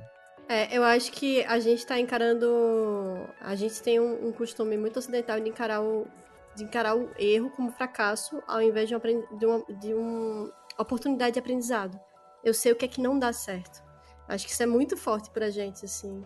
E, e essa vontade de acertar é, e ter sucesso. É, a gente fica falando muito sobre isso, né? O sucesso, o sucesso, o sucesso. E eu acho que tem uma coisa também, até da nossa sociedade, ser uma sociedade voltada para a eficiência, para o sucesso, meio que o caminho se perde. E é uma sociedade de pessoas ansiosas. Né? Sim, muito, somos todos muito ansiosos. Eu ia até trazer isso como um dos pontos. Assim, a gente falou sobre objetivo, a gente falou sobre objeções, a gente falou sobre tempo, frequência. Guardei aqui, Cissa, vamos conversar mais tarde um pouquinho sobre a questão de como é o descanso mágico, a recuperação mágica. Mas eu acho que tem uma outra coisa que pode ajudar a gente a falar sobre essa ansiedade também sobre essa coisa do erro, que são os mini objetivos que a gente vai criando e, e a motivação. Porque o objetivo, de certa forma, é uma motivação, mas a gente às vezes perde é, a noção dela porque ela está muito distante. Aí eu volto a falar, Cícero, o que você colocou aqui, é, você também, Vinícius, né? Sobre os baby steps. que se você não tem essas marcações do que é um sucesso para você, um mini sucesso, você vai co- conseguir se- perder muito mais fácil, porque se o seu objetivo é uma asana de 30 minutos, se você não festejar os seis, você tá cagado. Eu não sei se vocês têm essa mesma visão que eu, assim, mas eu fico pensando que, tipo, se eu não festejar ah, esses mini acontecimentos, No Liber E, que é o livro dos exercícios, né? É, lá o, o exercício de pranayama, por exemplo, né, que é o exercício da respiração, né, o controle do alento, ele começa com, com dificuldades baixas. E mesmo para quem não tem o hábito, aquela dificuldade baixa ela é difícil. Por inspirar por tantos segundos, re- é, não tem nem retenção né, na primeira, na primeira, na primeira, no primeiro exercício, né? É só inspirar e expirar. Não sei se é 10 e 15, eu não lembro qual é a frequência agora, mas aí vai aumentando ao nível que no último exercício você está fazendo ciclos de um minuto quase, ou 45 segundos, né? Então, é, é, e isso é o, o, o Crowley, quando, quando redige o texto, ele diz que assim, não passar para a próxima etapa até ter dominado plenamente é, o, o- a etapa atual, a etapa, a etapa anterior. Eu acho que isso tem a ver também com a ideia da rotina, né? Se você quer fazer uma rotina se você tem tempo, vamos, vamos, vamos, vamos para uma pessoa aqui que tem tempo, né? A pessoa sabe, sabe que tem meia hora de manhã, vamos fazer um, um, um termo mais ou menos genérico, acho que a pessoa que, que vive uma vida, uma rotina de trabalho de nove horas por dia, mais ou menos, talvez consiga separar meia hora por dia. Para de olhar o, o Instagram e o, e o Twitter e consegue tirar meia hora por dia para fazer alguma coisa. Essa pessoa tem meia hora por dia. Ela vai usar essa meia hora como? Ela talvez não tenha que começar essa meia hora da forma mais épica possível. Talvez ela possa começar essa meia hora é, não meditando 30 minutos em sequência. Medita 5. E vai fazer o que com os outros 25 minutos? Faz outra coisa. Lê. Pega um, te... Pega um livro de magia. Quer- fazer negócio de magia? Então estuda. Pega um livro e lê 25 minutos e medita 5. E, e aí, no outro dia, você faz ritual menor do pentagrama, sei lá, que aí vai ocupar, se você for fizer um ritual menor do pentagrama mais atento, mais devagarzinho e tudo mais, já tiver alguma experiência, vai demorar 10 minutos fazendo o ritual menor do pentagrama. E aí medita 5. Aí vai fazer os outros 15 minutos, vai ler, vai ler o, o- o currículo de estudante, vai ler qualquer merda, vai ler artigo na internet, mas algo que seja a ver com magia, que faça parte da rotina mágica. Então você vai ocupando esse espaço. Ler todo mundo consegue. Tipo assim, se você tem meia hora e não consegue meditar meia hora, lê 25 minutos e medita 5. E ao tempo você vai mantendo esse bloco de meia hora e vai ocupando ele com outras práticas mais complexas, mais complexas do que ler um artigo no, no, num site, ou ouvir o podcast, ou sei lá. Ou ouvir o podcast fazer parte da sua rotina mágica. Vai, Pega o podcast, ouve um programa antigo, ouve o programa do, do Magicando, ouve um outro podcast gringo, tem muitos podcasts gringos maneiros pra ouvir. Vai ver uma aula do. um, uma- um, um vídeo do Dr. Justice Led lá no, no, no- no YouTube. Faz alguma coisa a ver com a rotina mágica que não seja necessariamente prática. E aos poucos vai aumentando a prática. É, o cartão de presença mágica, né? Tomando esse ponto, isso do festejar os pequenos passos e isso de completar a rotina, uma coisa que acontece também quando a pessoa começa a ter uma rotina é ficar empolgadão que deu certo. Aí aquele dia ele faz duas horas de alguma coisa. Que, ah, conseguiu fazer um. Conseguiu meditar cinco minutos? Ah, então eu vou emendar no pilar do meio, então eu vou emendar no, no, no MP. Passa duas horas fazendo magia, a gente fala, pô, tá foda fazer. Se você se prometeu fazer cinco minutos ou meia hora, para ali o barco, tá ótimo. Né? Focar também é na, na perenidade da rotina, né? Sim, se sim, voltamos ao seu ponto. A frequência e descanso. Breno jogou essa bola aí pra gente fazer esse gol. É o negócio que eu ia puxar que li esse- o livro recente que o pessoal lá da Sérvia lançou sobre LAN, e aí eles fazem uma proposta de prática. O primeiro capítulo é proposta de prática, né? Faça a prática assim, assim, assim. E eu achei muito interessante que é uma prática, acho que de 39 dias consecutivos, e se não me engano, a cada seis ou sete, a prática do dia é releia o seu diário mágico e reflita sobre até onde a, a operação chegou e decida se você quer avançar não. E eu achei isso muito interessante, porque é, é, é, é uma prática, em alguma medida, é um fazer, né? Mas é um fazer que é um fazer reflexivo e, e diferente do. E que inclusive, foge dessa coisa, tipo assim, ah, eu não consegui parar para ler. Cara, é o seu registro da sua prática de uma semana, você não conseguiu parar. E aí eu acho que isso dá uma tônica que reforça é, a potência da rotina mágica, porque reforça o que você está por, que a gente tava falando isso. Por que, que você tá fazendo isso? Qual é o seu objetivo? E aí eu acho que isso gera uma um dínamo, né, que acho que empresta mais potência mágica ao fazer. Sim, e é- eu acho que entra justamente naquilo que eu tava puxando, né? Que é a motivação. Porque o objetivo, ele tá lá. Você consegue se lembrar. Mas o que é que vai te fazer levantar todo dia? O que, é que vai te dar esse respiro, né? E esses momentos de reflexão e análise, de certa forma, faz- fazem a pessoa se motivar. Eu cheguei até aqui, porque a gente, a gente se esquece de até onde a gente chegou. É muito fácil a gente se esquecer. E a gente pensa, ah, não, mas qualquer pessoa é, consegue chegar, chegar aqui, isso aqui é muito fácil. E aí, quando você volta e vê o que você passou na última semana, às vezes no último ano, às vezes nos últimos dois anos, aí você vê até onde você chegou, é, é assim. É, é um processo que te dá motivação, porque você consegue ver o que você construiu até aqui, né? Não, e nesse ponto o diário é fundamental, né? Porque como é que você vai saber medir esse antes e depois se você não registrou, né? É, agora, é uma coisa até que eu tinha pensado, uma das minhas perguntas para vocês era essa mesmo. É, assim, é, já teve uma época que eu me enrolei muito com o dia, o dia de entrega do diário para mim era um pesadelo, porque eu toma, me tomava muito tempo essa tarefa de reler o diário, resumir a semana, o mês anterior, botar no arquivo para enviar. E às vezes eu me vi, de repente, atrasando meus diários, não porque eles não estivessem prontos. Meus diários estavam ali religiosamente todo dia registrados, mas é porque me dava um trabalho enorme essa entrega. E aí é uma coisa para se Era, pensar. era o trabalho burocrático, né? Era o trabalho É. burocrático. Não, e é- às vezes é muito fácil a gente se enrolar com coisas assim, né? Assim, Opa! a- as minhas práticas estavam em dia, os registros estavam em dia. No entanto, o dia o arrumar isso para entregar era- era a minha complicação. Olha que doido. Que loucura. A gente tá falando desse negócio de descanso, eu fui olhar aqui as, as respostas lá da caixa de perguntas do Instagram, e o Projeção Podcast, nosso colega aí também de mundo de podcast aí, mandou uma mensagem que é a rotina disciplinada faz o mestre, mas descansa também, né? Ele mandou uma mensagem que justamente fala sobre essa questão do descansar, né? Achei maneiro que a gente tá falando disso aqui, e a gente teve uma mensagem justamente falando sobre, sobre esse momento da, de pausa, que não precisa ser uma pausa necessariamente, né? De parar de não fazer nada, né? Eu não, eu, eu recuperando o que o, que o Max falou atrás, né? Não sei se o, se o, se o cara lá do MMA lá no dia seguinte não treina, no sentido de não treinar luta, mas talvez ele faça alguma coisa que tenha a ver com a rotina de ser um lutador, né? Tipo, manter a alimentação regular, ou fazer uma alimentação especial no dia seguinte da luta, ou algum tipo de relaxamento específico que é competente a- ao dia seguinte de ter participado de uma luta, né? Quer dizer, ele não fez o treino de lutar, mas ele manteve uma rotina de lutador, né? Que é um caso que no caso foi descansar do treino, né? A Uhum. rotina também foi descansar. Né? Tipo um trator massageando as costas do cara. né? É, no, nosso, no nosso caso, parar para refletir sobre a prática tem que estar na rotina, né? É. é tão importante isso, né? É que seria tipo isso. Depois da luta, é aquele meu dia de descanso. Não adianta sair fazendo, fazendo, fazendo, fazendo, fazendo e nunca olhar pro que você fez e refletir sobre aquilo, né?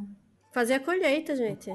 Você planta e se você não colher, É, eu geralmente sugiro é, fazer releitura do diário mensalmente ou, se for diários mais espaçados, assim, pelo menos trimestralmente. Quem produz muito diário, tem gente que produz diário pra caralho, escreve, porra, principalmente quem tá. Gente empolgada no início do trabalho, geralmente escreve muito.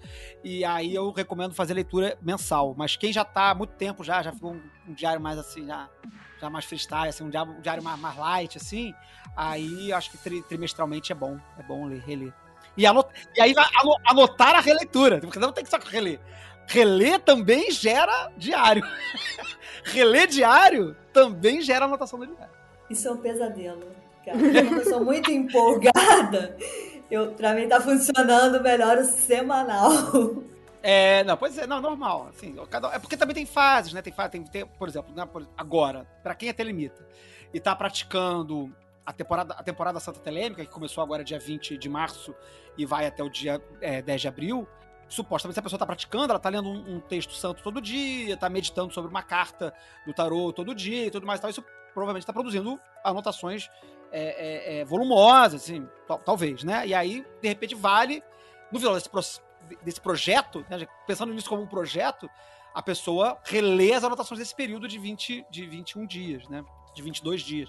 Então, é, é também pode ser isso. Né? Pode ser um espaço menor, dependendo do que você está fazendo. Uma, um período muito intenso de trabalho vai gerar mais anotação. Um período mais. Só, só, só da, onda, da surfada na, na onda do, do, do hábito, de repente gera anotações mais moderadas. Isso vai flutuar, normal. Breninho, você ia falar alguma coisa? Não, é, somando isso de uma graça do diário, assim, que eu acho que não só linearmente ler o diário, mas ler ciclicamente. Então, você está na, na, temporada santa telêmica, para ler os últimos três anos daquela data que aconteceu, você tem uma linha de raciocínio cíclica, não linear, que também dá um outro tipo de insight. Sim, total. É, mas voltando a isso sobre o descanso mágico, eu acho que a gente tem algumas esferas né, sobre o trabalho que se faz com o corpo com magia. E a gente tem também nossa vida profana. E eu acho que tem algumas coisas que já foram levantadas aqui, tipo ansiedade. A, a gente está vivendo uma época de pessoas muito ansiosas, né? Em que não conseguir fazer uma coisa provoca uma reação, uma discussão com o chefe provoca uma reação, um PPT que você não, não, não entregou e que você vai ficar fazendo até de madrugada, come seu juízo e o, o, o que é que é descanso, o que é que é o que, que, é que você consegue fazer no meio disso, assim. E aí, por isso que eu acho que faz muito sentido a gente pensar também em descanso, porque, um, um dos trabalhos que a gente tem muito sérios é o sonhar, enquanto pessoas que trabalham com magia. E só quando você consegue um, um tipo específico de sono e de relaxamento, você vai conseguir sonhar. E você vai conseguir fazer a digestão de um monte de coisa que você fez durante o dia. Então, ponto um, durma direito. Eu acho que para qualquer pessoa que trabalha com magia, dormir é muito importante. Então, é esse primeiro tipo de descanso, né? É, eu acho que tem outra coisa, sim, sim, sim, é que tem também sobre essa coisa do silêncio, pra gente conseguir esse hiperfoco, né? Esse hiperfoco é uma das coisas mais difíceis no mundo que a gente vive hoje. E se você minimamente não descansar a sua cabeça, eu vivo isso muito no trabalho, porque eu sou. É, eu, eu tenho um hiperfoco meio bizarrinho. E aí, para eu desconectar é muito difícil. Às vezes eu, eu não consigo me desconectar tão fácil. E um dos meus trabalhos é silenciar, porque senão eu só vou viver isso. E vou ficar pensando. Teve uma vez aqui em casa, a gente tava fazendo a reforma, que a pia teve um vazamento. E eu fiquei cinco dias sem dormir, sonhando com a pia de vazamento, não sei o que, não conseguia fazer mais nada, até o momento que finalmente eu consegui fazer com que a pia. Eu fiz com minhas mãos, assim, não foi nem o moço que tava trabalhando aqui, foi eu, revoltadíssima. Então eu acho assim que, que se você não conseguir descanso, e aí é descanso de várias coisas, da sua família, do trabalho. Eu não tô dizendo que o ideal é, é assim, ninguém tem essa vida ideal, né? Mas eu acho que esse tipo de descanso faz com que você tenha ritmo e que você consiga conseguir o outro dia. Eu queria, queria apontar, inclusive, a prática mágica é, habitual, né, o hábito mágico, a rotina mágica, ela também é um espaço, pode ser um espaço de escape das outras rotinas. Né, da rotina do trabalho, da rotina do, do, da vida social, da rotina da vida dos relacionamentos, da rotina da vida do, do, cachorro que está doente, né? enfim, pode ser um espaço em que você, por algum momento, tenta se desconectar um pouco desse mundo que está é, é, te deixando ansioso e te despertando e que, e que no, naquele, naquela meia hora você não pode fazer nada sobre aquilo, né? Não tem nada que eu possa fazer sobre não, não vou resolver o problema do trabalho agora, porque já tá, já passou a hora do, do expediente, não vou fazer para ponte agora. Não vou resolver o problema do meu cachorro que tá doente, porque já tá tomando remédio e agora só tem que esperar tomar remédio. Não vou resolver o problema da, da minha avó que tá, tá morrendo, porque ela tá no hospital e não depende de mim agora. Então o que eu vou fazer agora? Agora eu vou tentar me separar disso tudo momentaneamente, o mínimo que eu conseguir, e vou fazer o meu rolê esotérico aqui, que vai ser meditar, ritual, ler, que quer que seja. Também pode ser um espaço. Com, com poder, não estou dizendo que, a, que, isso é exclusividade da prática mágica, pode ser. Tem muita gente que faz é, exatamente isso com os mais diversos hobbies, hábitos, práticas, esporte. Tem gente que vai nadar, tá estressado e vai nadar e fica fazendo raia, batendo e voltando para desestressar. Pode ser nadar e pode ser fazer ritual menor do grama, pode ser meditar, pode ser fazer qualquer, qualquer coisa do seu, da sua do seu prática mágica, que também pode te ajudar a desafogar da outra rotina, da rotina do mundo, né, que, que às vezes está afogando a gente, o trabalho, enfim, a vida cotidiana. Né? Então também pode dar um equilíbrio aí, né?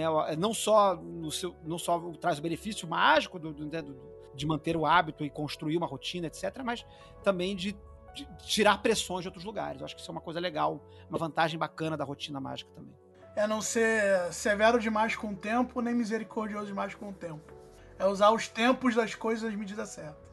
É, mas você falou isso, né, Flavinho, sobre é, a magia poder ser também o seu refúgio, o momento onde você tem um tempo só seu em que você pode fugir dessas ansiedades. Mas também a gente olhar outras práticas é, que podem auxiliar você nesse processo, e porque a magia também pode virar sua ansiedade, se você tá num processo e Tudo- que tudo você pode. trava. Sim, Tudo sim, pode virar tô, é. E aí- ansioso, então é uma desgraça, qualquer merda. é, esse aqui é o programa só dos especiais. Tem duas, duas perguntas que, que a Cecinha tinha levantado que eu acho que, que fazem sentido dentro disso que a gente está conversando agora. Que é, um, como você pode é, criar coisas para truques, na verdade, para resolver dificuldades. né? Tipo, o que, é que você pode fazer? É, se você está encontrando alguma resistência, se você está tendo ansiedade, e também conversar sobre outras práticas que a gente pode considerar como parte da nossa rotina mágica, mas que não necessariamente são Mágica. atribuídas normalmente. É, atribuídas no- normalmente a um treino mágico, tipo você falou de natação. Como é que vocês veem essa relação? Assim? Vamos primeiro por partes. Um, sobre truques para dificuldades. Né? Tipo, se você tá, tá com problema para para sair da sua vida mundana, encare sua, sua, seu trabalho mágico como uma forma de você de fuga. de fuga. Em vez de fugir para a bebida e para as drogas, fuja para a magia. Venha, venha para o mundo da fantasia. Vem aqui se encontrar com o capiroto, você mesmo. Eu acho que muitas vezes a dificuldade está na nossa cabeça. Eu acho Com que às certeza. vezes é tão simples quanto sentar para fazer a prática, entendeu? Sentar, Sim. levantar, enfim, começar, sabe? É, e aí você vê se você tem dificuldade mesmo, porque muitas vezes essa dificuldade é imaginária. Foi como o Max falou no início. tá? No início não, sei lá, uma meia hora atrás, né, o Max falou sobre isso. né? É, uma coisa que me ajudou muito lá no começo, é, que me serviu, assim, pra, pra dar o start legal nas coisas que eu queria fazer no começo, foi, tipo, organizar horário igual escola. Sabe quando você entra no ensino médio, você tem o tempo de cada matéria? Tipo assim, 7 horas da manhã, de os dois primeiros tempos são de matemática, você tem a hora do recreio e depois você tem dois tempos de história, né? Isso, essa organização do tempo, igual ao tempo de escola, lá no começo me ajudou bastante falando da questão da dificuldade, e é e talvez seja aqui a minha o meu lugar na mesa sobre a coisa do acordo. Eu funciono assim. Então eu, eu, eu, eu estipulo um acordo pra mim e mesmo que a coisa seja difícil, eu tento me dobrar o máximo que eu posso pra fazer a coisa ou entender por que, que eu não estou fazendo a coisa. Porque como a gente já falou aqui, meditar sobre o que você faz e meditar sobre o que você não faz é a resposta pra alcançar o que você tem que alcançar ou pra desistir de buscar aquela coisa. Então eu firmo um acordo comigo mesmo, mesmo que seja uma coisa dificultosa, e todo dia que eu olho e falo, pô, não fiz essa parada, das duas uma. Ou eu tenho que me redimir com o meu próprio acordo, ou tenho que me adaptar melhor à minha rotina, ou tenho que falar que, pô, cara, aqui eu não vou. Entende? E, aí, e é isso. E, e se você não for fiel com seus acordos, meu irmão, ninguém vai ser por você. Claro que e quando você está numa, numa, numa, é, numa vivência onde você tem um instrutor e aí ele fica ali conversando com você e tudo mais, isso é uma coisa. Mas se você olha pro cara que tá fazendo sozinho, onde ele só tem ele mesmo, então é, vai depender do quão, do quão rígido e perseverante você vai ser com seus próprios acordos. Então eu escrevi papel, escrevi no papel, falei, ó, não, minha meta da semana é essa aqui, eu pendurava no computador, pendurava na, na- na- na- de frente pra cama, que eu acordava e via o papel preso na parede, sabe? Porque se você não se. Se você não se sabotar positivamente, talvez você não consiga realizar a coisa. Eu, eu ia falar da parada do, do, do fazer devagarzinho, né? De começar aos pouquinhos, que é um meu lugar comum, né? Algumas mensagens que a gente recebeu falam disso também. E a gente já falou um pouquinho disso, mas eu achei isso que o, que o Vinícius falou, porra, excelente, excelente. No sentido de que talvez o melhor. A, a melhor prática para tentar enfrentar a falta de hábito é investigar a falta de hábito. Porra, não. É, é, é, são duas coisas, na verdade, né? As duas, as duas coisas que o Vinícius falou eu acho extremamente importante. A do acordo, né? De você fazer uma proposta consigo mesmo. O Crowley, ele fala em algum lugar, não lembro agora, né? Mas ele fala assim que, que a força mais poderosa do universo é o juramento mágico, né? E aí ele fala isso no contexto de você assim, você tem que fazer, fazer o juramento que você vai fazer uma coisa. Não tá falando do juramento mágico é, no sentido do, do, do, juramento que você assinou no papel, lá, tal, né? falando, falando do, do, do, diário, né? Assim, vou fazer o projeto tal e não vou parar até resolver não sei o que lá, né? Esse juramento. Então, vou fazer. É uma forma de determinação, de você determinar alguma coisa. Se você falhar naquilo ali, não tem que ficar é, esconder o, o, rabo e fingir que nada aconteceu nada, fazer, fazer a egípcia e, e, e esquecer que aquilo ali existiu. Pô, tem que ir lá e anotar. Porra, não consegui por quê? Não consegui porque tive um problema na minha família e aconteceu, meu filho ficou doente, eu, porra, foi foda, minha rotina virou de cabeça pra baixo, tive que parar. Ou não, não consegui porque eu fiquei com preguiça e eu, eu, botava todo dia o meu relógio pra, pra, pra desligar o despertador na hora que eu, que eu tinha que acordar. E acordava correndo pro trabalho. E saía de casa sem, sem, sem escovar o dente sabe? Assim, então, é, é, tem que ver o, né, o que, que tá levando a falha. E aí pesar. Pô, se o problema é porque a vida ficou foda e não dá, então vamos, vamos adaptar e ver o que acontece.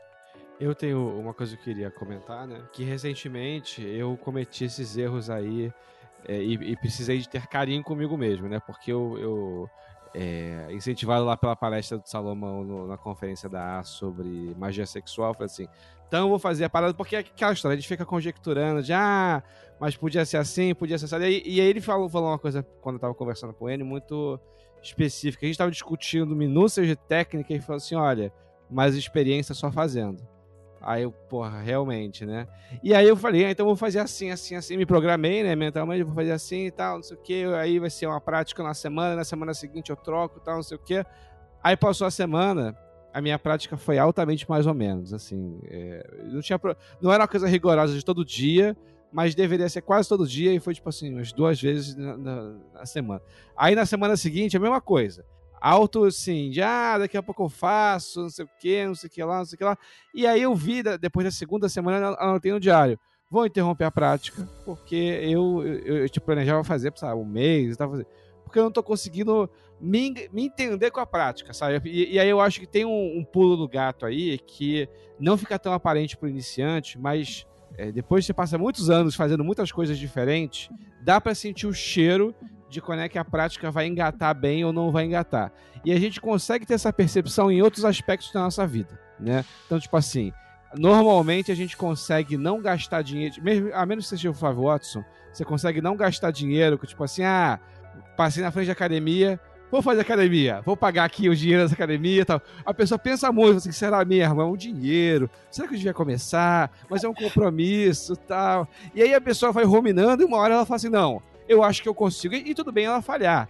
Mas é um pensamento... Dinheiro muito... é pra gastar, Marcos. Meu cheque especial rindo de mim, cara.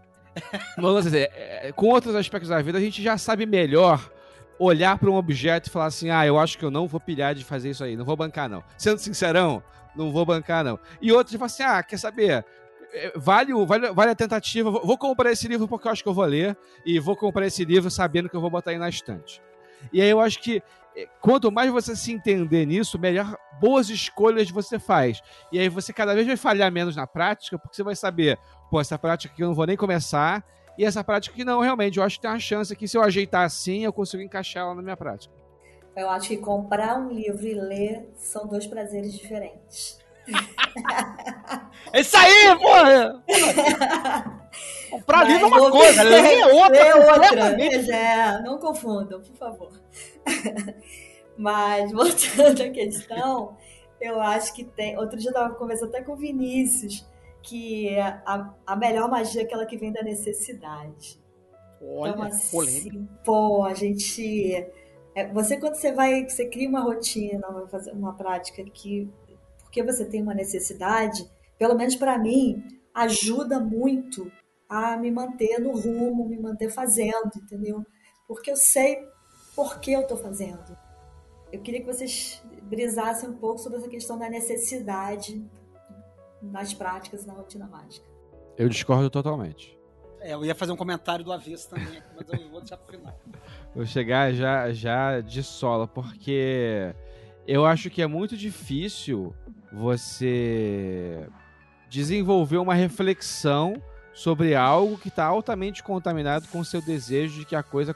Não é que você não pode fazer, de que não vai dar certo fazer. Eu acho que assim, é, enquanto isso que a gente está falando de uma técnica em que a gente enxerga no fazer dessa técnica repeti-la várias vezes para buscar um resultado final e não meramente executei um dia deu certo, a gente está falando da, da, história da rotina mágica, né? Eu acho que nesse sentido você fazer uma rotina por uma necessidade vai te cegar por uma série de pontos do que a gente estava falando daqui, que era de, da sua mobilização, né? Tipo assim, se você está fazendo uma dieta para agradar uma outra pessoa, porque você vai na festa daqui a uma semana, eu acho que vai ser muito difícil você mapear como você pode fazer essa dieta e como é que ela vai se adaptar melhor para você e que tipo de dieta funciona melhor, porque você tem esse, esse anseio de que a coisa dê certo de uma, uma determinada forma. E às vezes a gente acaba até tão preocupado com a necessidade que a gente desconecta do da presença do fator mágico. E assim, Claro que se a pessoa está passando fome e quer fazer a magia para ter comida, faça e, e, certamente essa tem que ser a prioridade da pessoa de resolver isso. Eu estou falando no, mais no contexto do que a gente chama de rotina mágica, né? De tipo assim, de que seria uma coisa melhor para a rotina que a rotina fosse feita com uma necessidade. Eu quero a cereja do bolo. É, eu vou, eu vou só. Então vou, vou acompanhar o Max depois para os opositores se manifestarem aí. É, eu concordo com o Max que. Recortando o contexto aqui, que é rotina, né? Não é uma operação. Eu quero, porra, invocar Satanás. Aí Satanás aparece, porra, chato, né? Pô, eu queria fazer uma coisa, a coisa não aconteceu. Agora, rotina, né? Tipo assim, construção do, do hábito diário de uma coisa que tem que ser feita, que a gente se propõe a fazer diariamente. É, como a gente falou lá no qual foi o último livro santo que a gente falou mesmo? Foi o. Liber. Libre. Foi o Libre, Liber Libre, Liber Libre. Né? Lá no Liber Libre a gente fala disso, né? Não fazer as coisas pelos frutos, né? Fazer pelas coisas, né? Porque quando a gente faz as coisas pelos resultados delas, a gente fica viciado em ver o resultado. E aí se você tem outro resultado, que às vezes é bom, mas não é o que você estava esperando, você ignora esse resultado. Então, fazer as coisas pelas coisas que estão sendo feitas, não pelos resultados que elas vão dar. É, é, é porque a gente usa essas referências é, do, do, mundo que não é mágico, do, tipo assim, ah, fazer dieta, praticar um esporte, aprender um instrumento. Tudo isso tem uma finalidade, tem, tem um telos, né? Tem um fim, né? Você faz dieta para perder peso, você faz natação para aprender a nadar, né? Só que eu acho que a rotina não é esse tipo de coisa.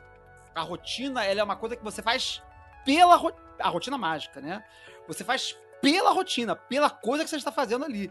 Porque o produto que ela vai gerar, você não sabe de antemão qual vai ser. E eu te garanto que você não sabe de antemão qual vai ser. Você pode até imaginar qual é. Ah, eu vou fazer porque eu vou, sei lá, falar com o Sagrado dos Guardião. Essas maluquices que as pessoas ficam preocupadas, não sei porquê, que todo mundo na internet tá preocupado em falar com o SAG. Parem com essa noia maluca. Esqueça essa porra de SAG, verdadeira vontade, esqueça essa merda. Isso aí é... Lá no futuro você se preocupa com essa porra. Agora, é, faz o que tem que fazer, come feijão com arroz. Tem que, você come feijão com arroz porque come feijão com arroz, cara. Claro, você come feijão com arroz porque se você não comer, você capota e morre de fome. Mas você tem que fazer a coisa pela coisa. Os frutos que virão dela, você vai colher com o tempo e são, serão surpreendentes, não são algo que você está esperando que vai acontecer. Então, eu acho que nós não estamos nem discordando das coisas. Eu acho que é só a maneira como vocês ouviram o que a Cissa falou. É... Justamente. é, até porque, se a pessoa não faz a rotina, ela vai fazer uma goiás cagada. Vamos combinar? Que se a rotina ela não faz direitinho, a super, mega, ultra goiás ela também não vai fazer direitinho. Então, o ponto do qual a Cis está partindo é: a partir do princípio que você já tem uma rotina e que você já esgotou todas as formas da matéria, da razão e da emoção para resolver o problema, aí na necessidade, o cara vai estar tá extremamente entregue para a questão e aquela operação vai ter muito mais potência do que qualquer outra operação.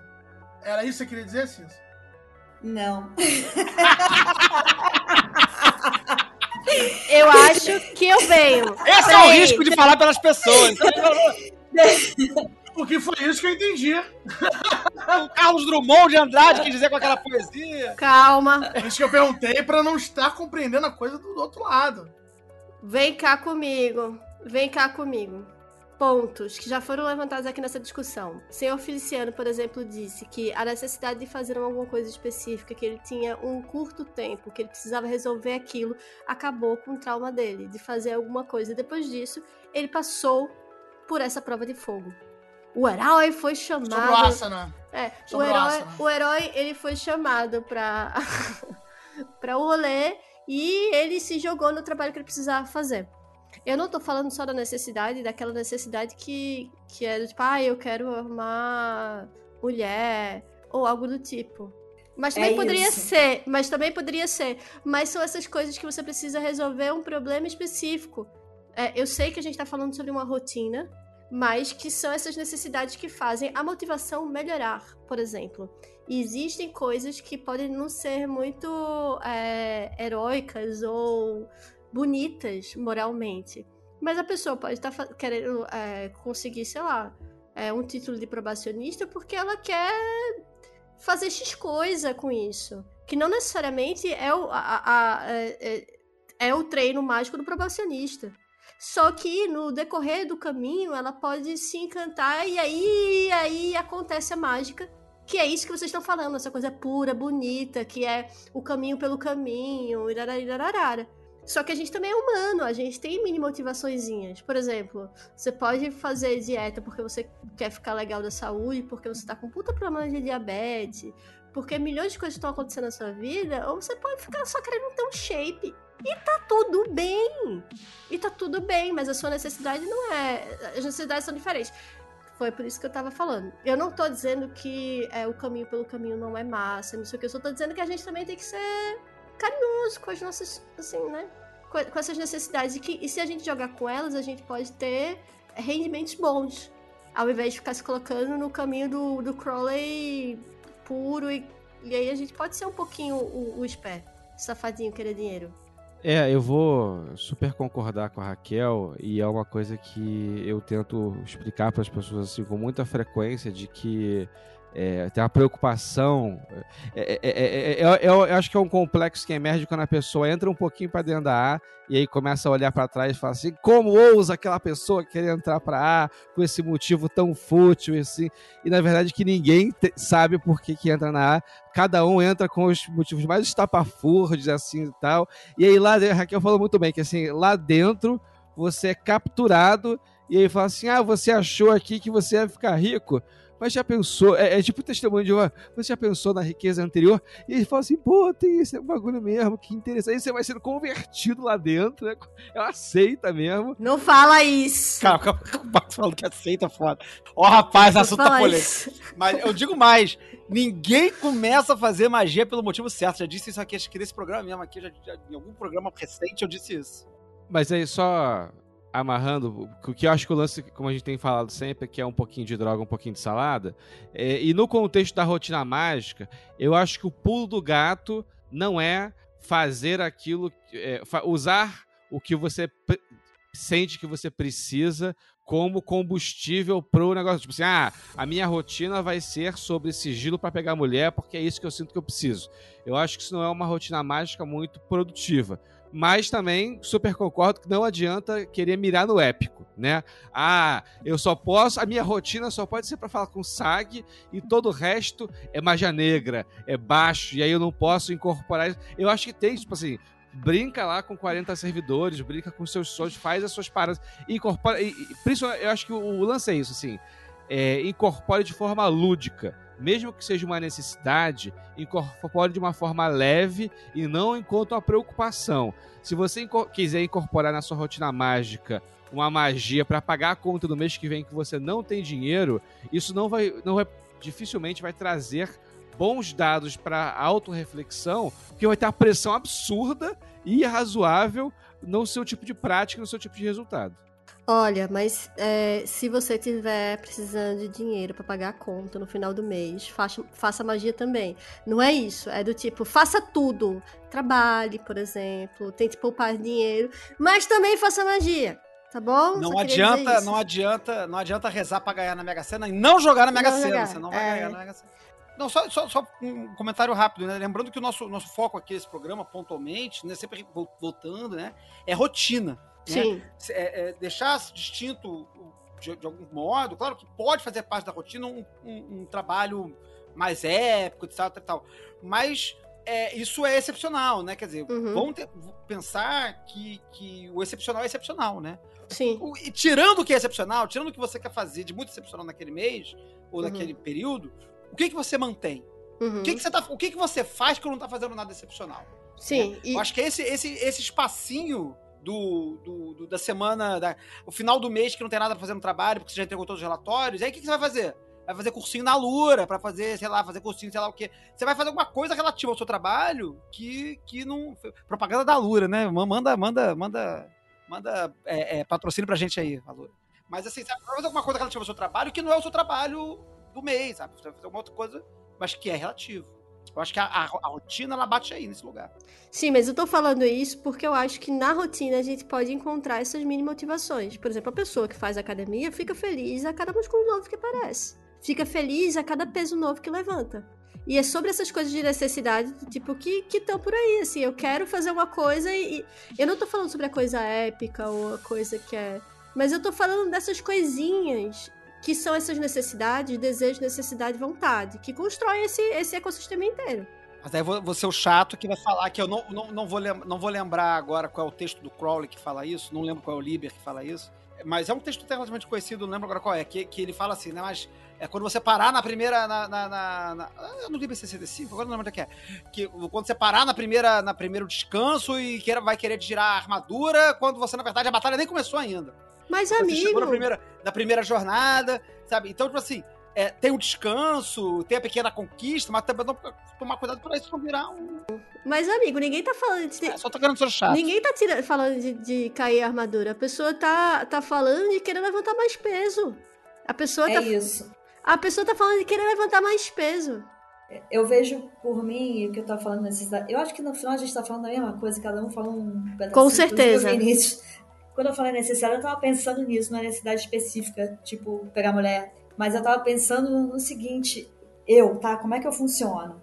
Eu vou começar, vou encontrar lá os meus motivos, vou montar a minha rotina. Aí eu começo a fazer aquela rotina empolgadona. Primeira semana, talvez, primeiros 15 dias, primeiro mês, o que seja. Em algum momento eu vou começar a questionar por que, que eu tô fazendo aquilo. E aí, o que eu falo da necessidade é mais nesse sentido, entendeu?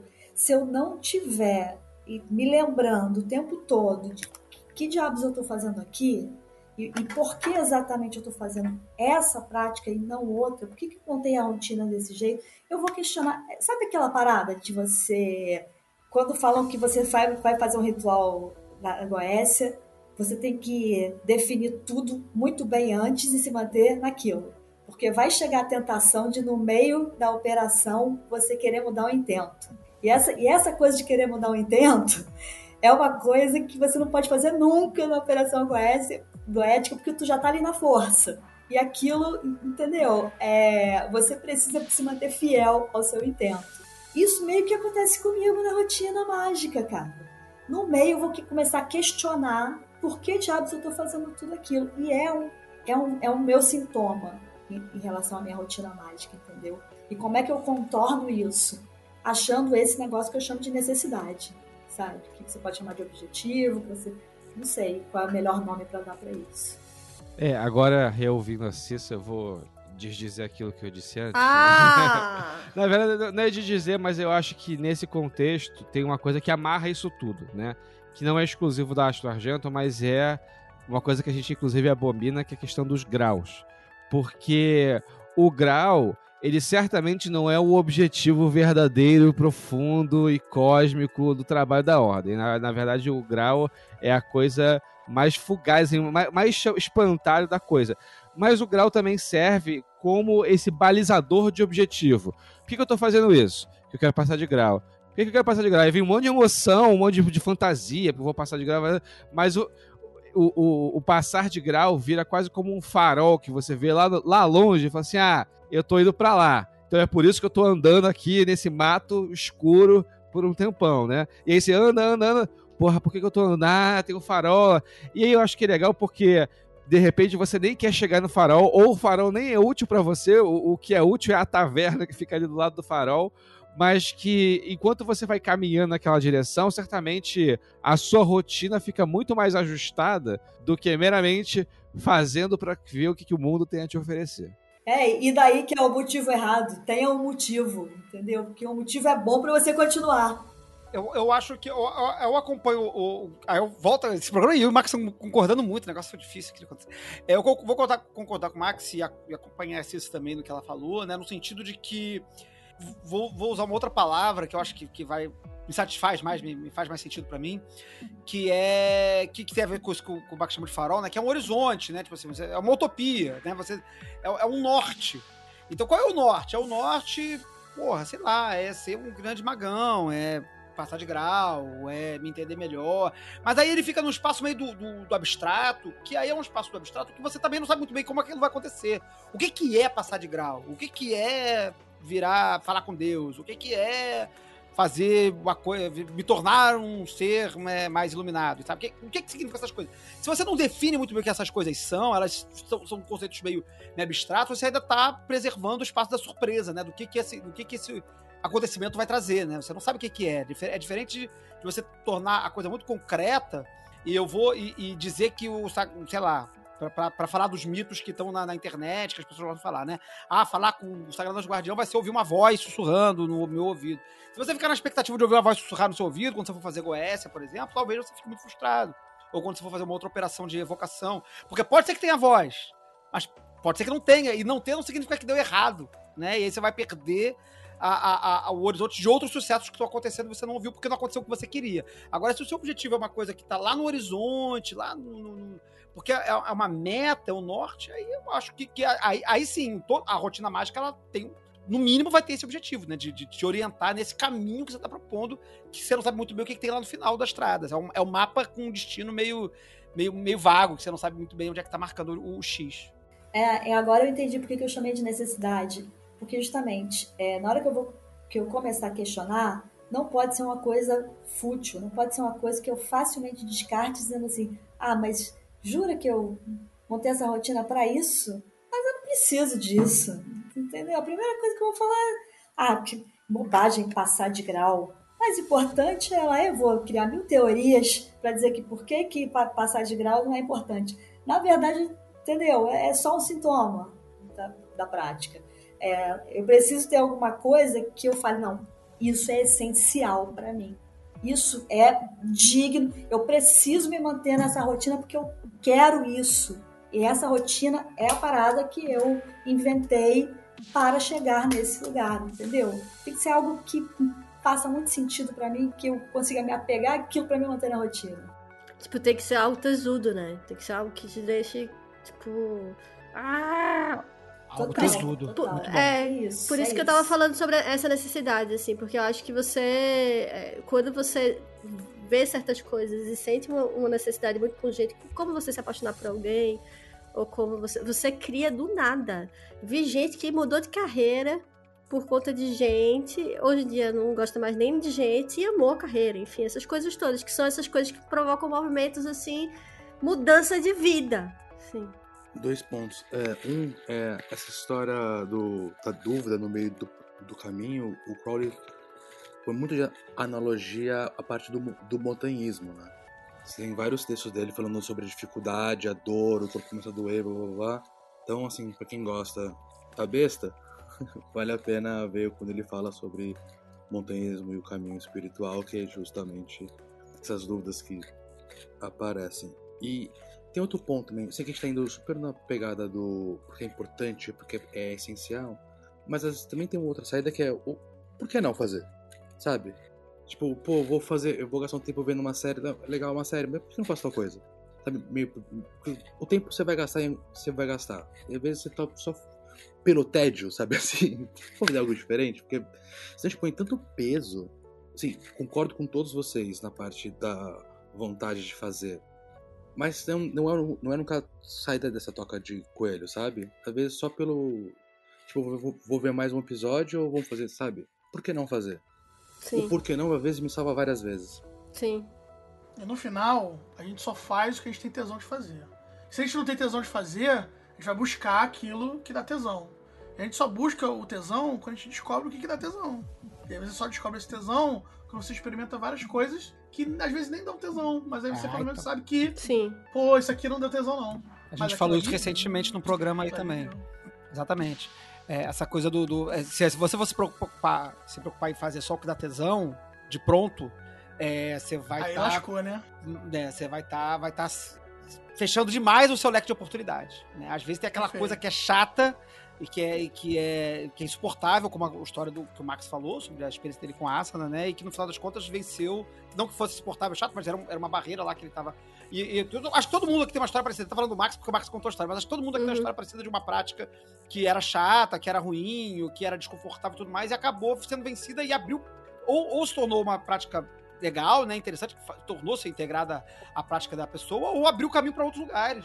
Uhum. É, se você ficar muito fechado só no que dá tesão, só que não é gostosinho, ah, só vou fazer o que é gostosinho, é muito fácil e te fecha demais as possibilidades. Às vezes tem, que- tem que passar pelo desconforto, às vezes tem que, tem que atravessar o, o bosque fechado, escroto, e se arranhar todo, para chegar no laguinho gostoso lá no final do outro lado. Só que você É. não sabe se é o laguinho do outro lado. Às vezes, aí você, às, vezes, você- às vezes você só se fudeu. E aí tudo bem. Aí você vai fazer outra coisa depois, vai ver Faz se, se parte. der mais sorte da próxima vez. É, faz parte. Sim, faz parte.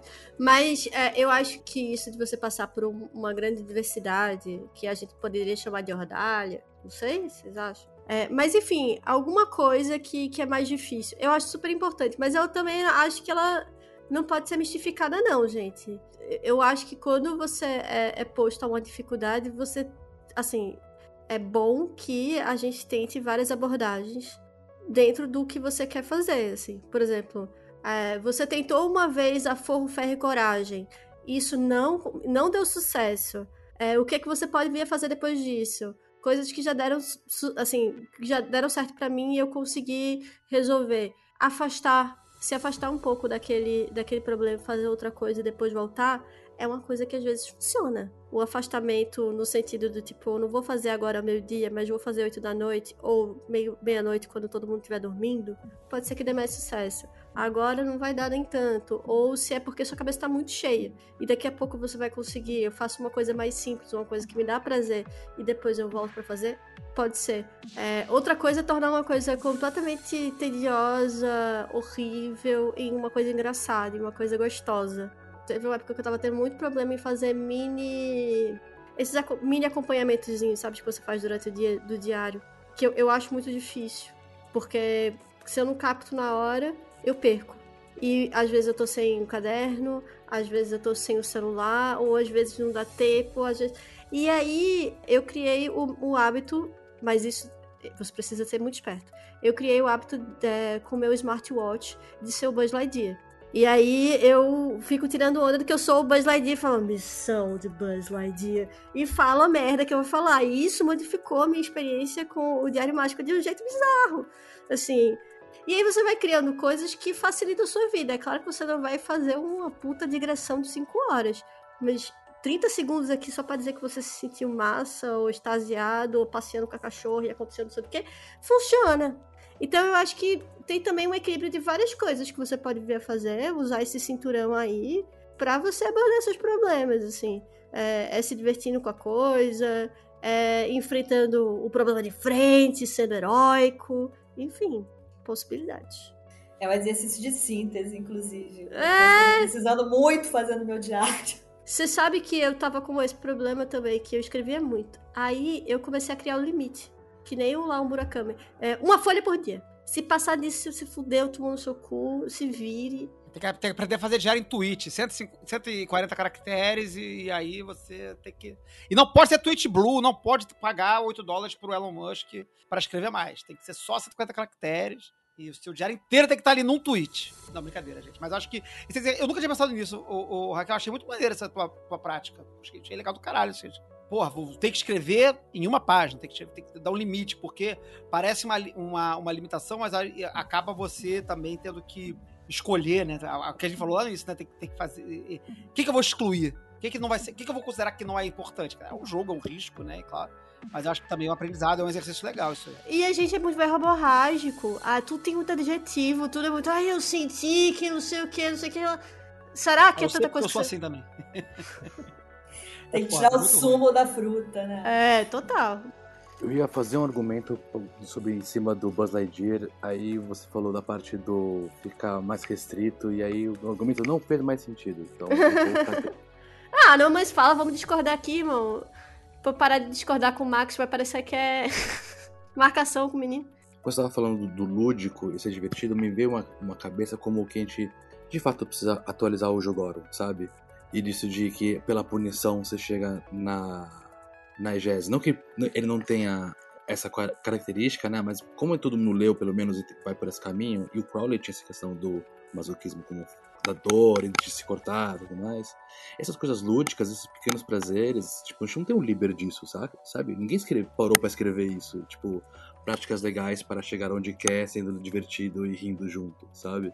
O livro do reforço positivo, né? Mais uma vez, dando um contexto pro ouvinte, é, é- é o ouvinte que tá, tá perdido aí, o Breno tá falando do Liber Julgorum, que é um livro que propõe uma, uma prática da pessoa, enfim, re- resumindo bastante o livro, é, ele propõe uma prática que a pessoa se corte a cada vez que ela não consegue cumprir uma determinada compromisso, né, de não falar ou de não fazer determinada coisa, a pessoa vai lá e tá, faz um talho no braço. É, tava muito em voga lá no, no, sé- no início do século XX, mas acho que à luz da psicologia contemporânea esse livro não faz mais muito sentido. Aí fica a ideia aí da- de quem quiser fazer um, um livro do- do- dos prazeres que não seja o mesmo lá do, do- Como é que é o nome do. do oh, meu Deus. Austin Osman Spare. Spare. Não fazer um livro dos prazeres igual ao do Spare, mas fazer um livro dos prazeres que é o livro, como a Cissa falou, o livro do, do reforço positivo. Pô, é, fiz o ritual, ganhei o biscoitinho. Ga- Gamifi, gamifique a sua. Caralho, é muito ruim isso, né? Ah, é fica, fica a ideia. Gamificar a sua experiência mágica. Cara, você vai, vai fazer. Fez ritual, ganha 30 XP. Aí quando você fizer 300 XP, você pode comprar um miojo da turma da Mônica. Aí você vai fazendo. Socorro Flávio, Donald. Gamificando a experiência. Vamos parar por aqui, que aí daqui, senão em seis meses surgiu o CrossFit mágico, velho. Socorro. Cara, gamificação. Cara, dá pra fazer uma Não app dá disso ideia aí, pro hein? povo. Dá pra fazer uma, um, appzinho aí na, na- na Google Store, a gamificação da, da, da rotina mágica. Já existe. Aí, aí, porra, lógico que existe. Regra 34. Ah, o Não, jogo! Não serve só pra putaria. O jogo. Existe um, existe um aplicativo que você cria o seu personagem, aí você cria é, todas as coisas que você se comprometeu a fazer no dia, na semana e no mês. E aí o aplicativo ele dá um valor lá para Ah, coisas. tem, tem. Não, eu já joguei, já fiz isso aí. Mas isso aí é pra. É bom, você pode usar pra rotina mágica, né? Isso aí é, é pra, é fato, coisas pode. do dia a dia, né? Tipo, trabalho e tal, né? Eu já, já usei E essa porra aí mais- décadas atrás já. É gamificação da produtividade. Ca- ca- Capitalismo tardio 3.0, um negócio de desgraça isso aí. Socorro, Deus. É, mas tem é, esse recorte, né? Eu acho que atualmente a nossa sociedade está buscando grandes fórmulas de organização de tempo, de rotina, né? A gente vê o Notion, cadernos inteligentes, vários vlogs sobre isso, estudantes de medicina. Eu acho que tá aí um grande filão para os nossos influencers é, de magia fazerem também seus vlogs de, de rotina mágica, assim, fica aí. Eu já falei pro Flávio fazer, eu sei que vocês querem que ele faça, eu já falei pra ele fazer, mas ele não quer. Ele Não não, quer. quer. assumir esse papel de influencer digital da magia. Tentei, galera, foi sem querer. Mas acho que pra pra fechar o programa, acho que a gente podia. Não sei, não sei se a gente conseguiu falar de tudo que a gente queria, mas a gente acho que a gente podia falar, se vocês quiserem, não sei, foi uma coisa que a gente falou offline, de falar das rotinas de cada um, se alguém tá com alguma rotina rodando no momento, ou alguma rotina que já teve e que, que achou que legal, pode não estar, de repente, mais ativa hoje em dia, mas que achou que foi maneira e tal. Acho que poderia, poderia ser legal, de repente, para dar exemplos das multiplicidades das possibilidades de rotina. Eu não sei se Max vai discordar e falar, antes disso, quero propor não sei o que, não sei o que lá. É, porque o que eu queria propor antes era, antes disso, queria propor a nossa convidada. Se ela tem mais alguma pergunta, ou se ela quer Uhum. propor mais algum debate, antes da gente começar a chegar, assim, a, a, a ir pra a- o nosso passeio final pelo assunto. Então, eu acho que a gente cobriu a pauta quase toda, né? É... Bem desorganizadamente, te peço desculpa, mas pelo menos a gente deu um passeio. É, não, eu acho que é isso. Acho que a gente pode ver isso. Perfeito. Nossa convidada estando confortável, caminharemos para o último debate. eu queria trazer é, dois testemunhos da fé que eu acho que ilustram um pouco. Aleluia! É, como é, a, a, o, o, quanto a rotina mágica pode afetar na nossa vida, né? E como é que a gente pode se relacionar com isso. Então, a primeira, tem mais ou menos um mês e pouco, já contei essa história para algumas pessoas, né? Eu tive uns problemas aí, problemas de vida, e aí comecei a ter muita crise de ansiedade de manhã. E aí, fiquei, porra, como é que eu vou resolver essa parada e tá de um jeito não manejável? Como é que eu vou fazer? Tá, não sei o quê. E aí me ocorreu fazer um ajuste na minha vida que incluiu a rotina mágica. Então eu fui primeiro fui pesquisar coisas de alimentação pela manhã, porque eu sentia muitas ansiedade, principalmente de manhã, entre a hora de acordar, tipo, seis da manhã e meio-dia. E aí fui procurar alimentação, aí tem o pico glicêmico e não sei o que, cortei o café, cortei o pão, não sei o que, e aí fiz um ajuste dessa parte mais material. Mas para além disso, eu tinha muita angústia sobre o, o, decorrer do dia e o programar do dia. E aí a parada que me ajudou a, a, a ter consciência disso foi o hash. Então eu não, não gostava muito do hash, não praticava o hash. Caramba! que plot twist! e aí se liga assim, o impacto que o hash causou na minha vida. Porque aí eu acordava de manhã e eu sabia que entre seis da manhã e meio-dia era o momento que tinha mais ansiedade. Então eu pegava assim, esse, esse é o momento da ascensão de Ra. Né? Então, tipo, é o momento que a energia tá aí gritando. Aí eu acordava, fazia saudação, fazia tudo, meditava por 10 minutos, fazia aquelas mil coisas do resto, né? E aí isso fazia com que eu tivesse uma sintonia e mais consciência de que eu estava num período que eu normalmente tinha muita ansiedade. Então tinha que me fiscalizar, tinha que policiar e tal, não sei o quê. Aí chegava meio-dia, eu fazia saudação de Arrator, e isso também me trazia a consciência de que é um momento que eu já não tô pancado de ansiedade. É um momento que dá para aproveitar melhor o dia e dá para fazer os trabalhos e tal, não sei o quê. E aí vinha a segunda parte do meu problema de ajuste com ansiedade. Quando chegava às 6 horas, que era Tum, uma das coisas que me causava muita ansiedade é que eu não parava de trabalhar. E eu ia, ficava no computador até 8 da noite, 9 da noite, ficava lendo. E aí eu decidi, não, quando eu faço o resto de Tum, eu tenho que desligar o monitor, sair do computador e vou ficar só na sala. E aí também me trazia a consciência de que se agora teve Tum, é porque agora eu não posso mais. Ah, não, é só uma leiturinha, é só mais. Eu tenho que respeitar o hash, né? E aí, na hora de do Kefra, é hora de deitar e dormir. Então, eu fazer todo dia o hash me ajudou a conseguir tomar consciência dessas várias dinâmicas que aconteciam da minha rotina, entre com muitas aspas profana, né? Mas que afetava e reafetava a minha prática mágica. Então o resto foi uma prática que trouxe consciência para isso. Então isso é um testemunho de fé de rotina mágica. Palavra da salvação. Graças a Noite. Tinha que ser eu nesse programa, né?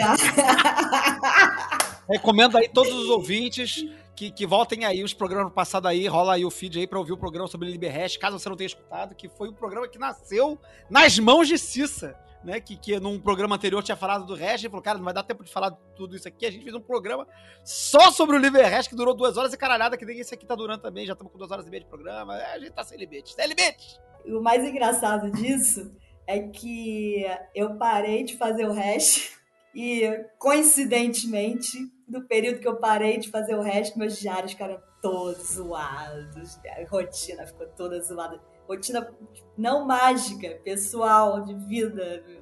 Minha vida tá uma bagunça. É, é muito doido isso. Eu não vou falar nada, eu só vou dizer o seguinte: ouçam um episódio sobre o resto. O outro testemunho de fé que eu queria trazer aqui é e que eu acho que costura muito com gente, o que a gente tem falado, principalmente a discussão do o comodismo e velar os vícios com palavras virtuosas, tá? Como eu falei, eu tava fazendo algumas experiências de prática de magia sexual que eu não consegui, tipo assim, não consegui me engajar, não consegui me interessar. E aí seria o caso de falar assim: ah, mas a prática não estimulou o suficiente, porque essa prática aqui, e ao invés disso, só aceitei que eu não consegui me relacionar bem com essa parada. E aí fui tentando, ao invés de meramente me dar por vencido e falar, ah, é muito difícil, é muito complexo, não sei o quê, eu tentei resolver isso como a gente vem falando, tatear ali nas beiradas qual era o ponto de menor resistência. Assim, ah, já que é uma coisa que trabalha o corpo e a minha grande dificuldade é a familiaridade com a energia do corpo, com as coisas se manifestando no corpo, onde é que eu posso ir tateando para me aproximar do basicão de treinar o corpo? Aí eu fui lendo, fui lendo, aí cheguei. Então eu tenho que aprender sobre chakra, tenho que voltar para yoga. E aí catei um bom livro de yoga tal. E aí vi assim, livro de yoga e posições básicas para fazer, de para começar a exercitar e ter consciência corporal. E aí eu acho que uma coisa que me ajudou muito já ter bagagem mágica e que me impediu de tropeçar tanto foi que eu sabia que era uma, uma prática que eu tinha pouca familiaridade com o corpo, que eu não gostava muito, que eu não me sentia muito motivado. Todas as desculpas. Então eu falei assim: então eu vou começar como tem, um provavelmente tem que fazer. Eu li lá o texto umas duas, três vezes, falei assim: vou começar hoje. E aí eu fiz do jeito que dava para fazer. Eu tinha consciência de que eu não estava fazendo ali exatamente como estava no livro, não estava esticando o pé. Mas eu falei assim, melhor fazer hoje do que não fazer e falar, ah, amanhã eu leio o livro de novo, né? E aí passei uma semana que eu sempre, sempre dava uma, uma lida novinha, e aí eu, eu ajustava um pouquinho, ah, agora eu entendi que esse pé aqui, que eu não, nem tinha prestado atenção que é um problema, mas eu tenho que prestar atenção no calcanhar. E aí, à medida que eu fui me permitindo fazer zoado e fazer errado, eu pude ir ajustando as práticas um pouquinho e principalmente a rotina de fazer todo dia. Errei uns dias, uns dias eu não fiz, outros dias eu fiz tarde da noite só para fazer, mas eu vejo como que eu sabia que todos esses percalços eles iam ser ajustados no futuro. Então eu só fui me entregando a ir fazendo. E eu lembro do início, e é, é a angústia das pessoas que estão no início, que elas começam a ver a coisa descarrilhando e se desesperam. Então, não conseguiu ler e absorver 100% para fazer perfeito. A pessoa já acha que não vai conseguir fazer e tem que estudar mais e tal, não sei o quê. Aí, leu e estudou. Ah, mas sábado eu não pude fazer porque eu saí e tal, então eu falhei, então tá dando errado. Também fui amoroso. E aí eu acho que essas lições me, me foram muito boas porque eu pude me acolher numa coisa que se fosse 10 anos atrás, 5 anos atrás, eu não teria colhido. Eu teria sido rigoroso comigo. Você, ah, seu vagabundo, falou que ia fazer e não tá fazendo, prefere dormir e tal, não sei o quê.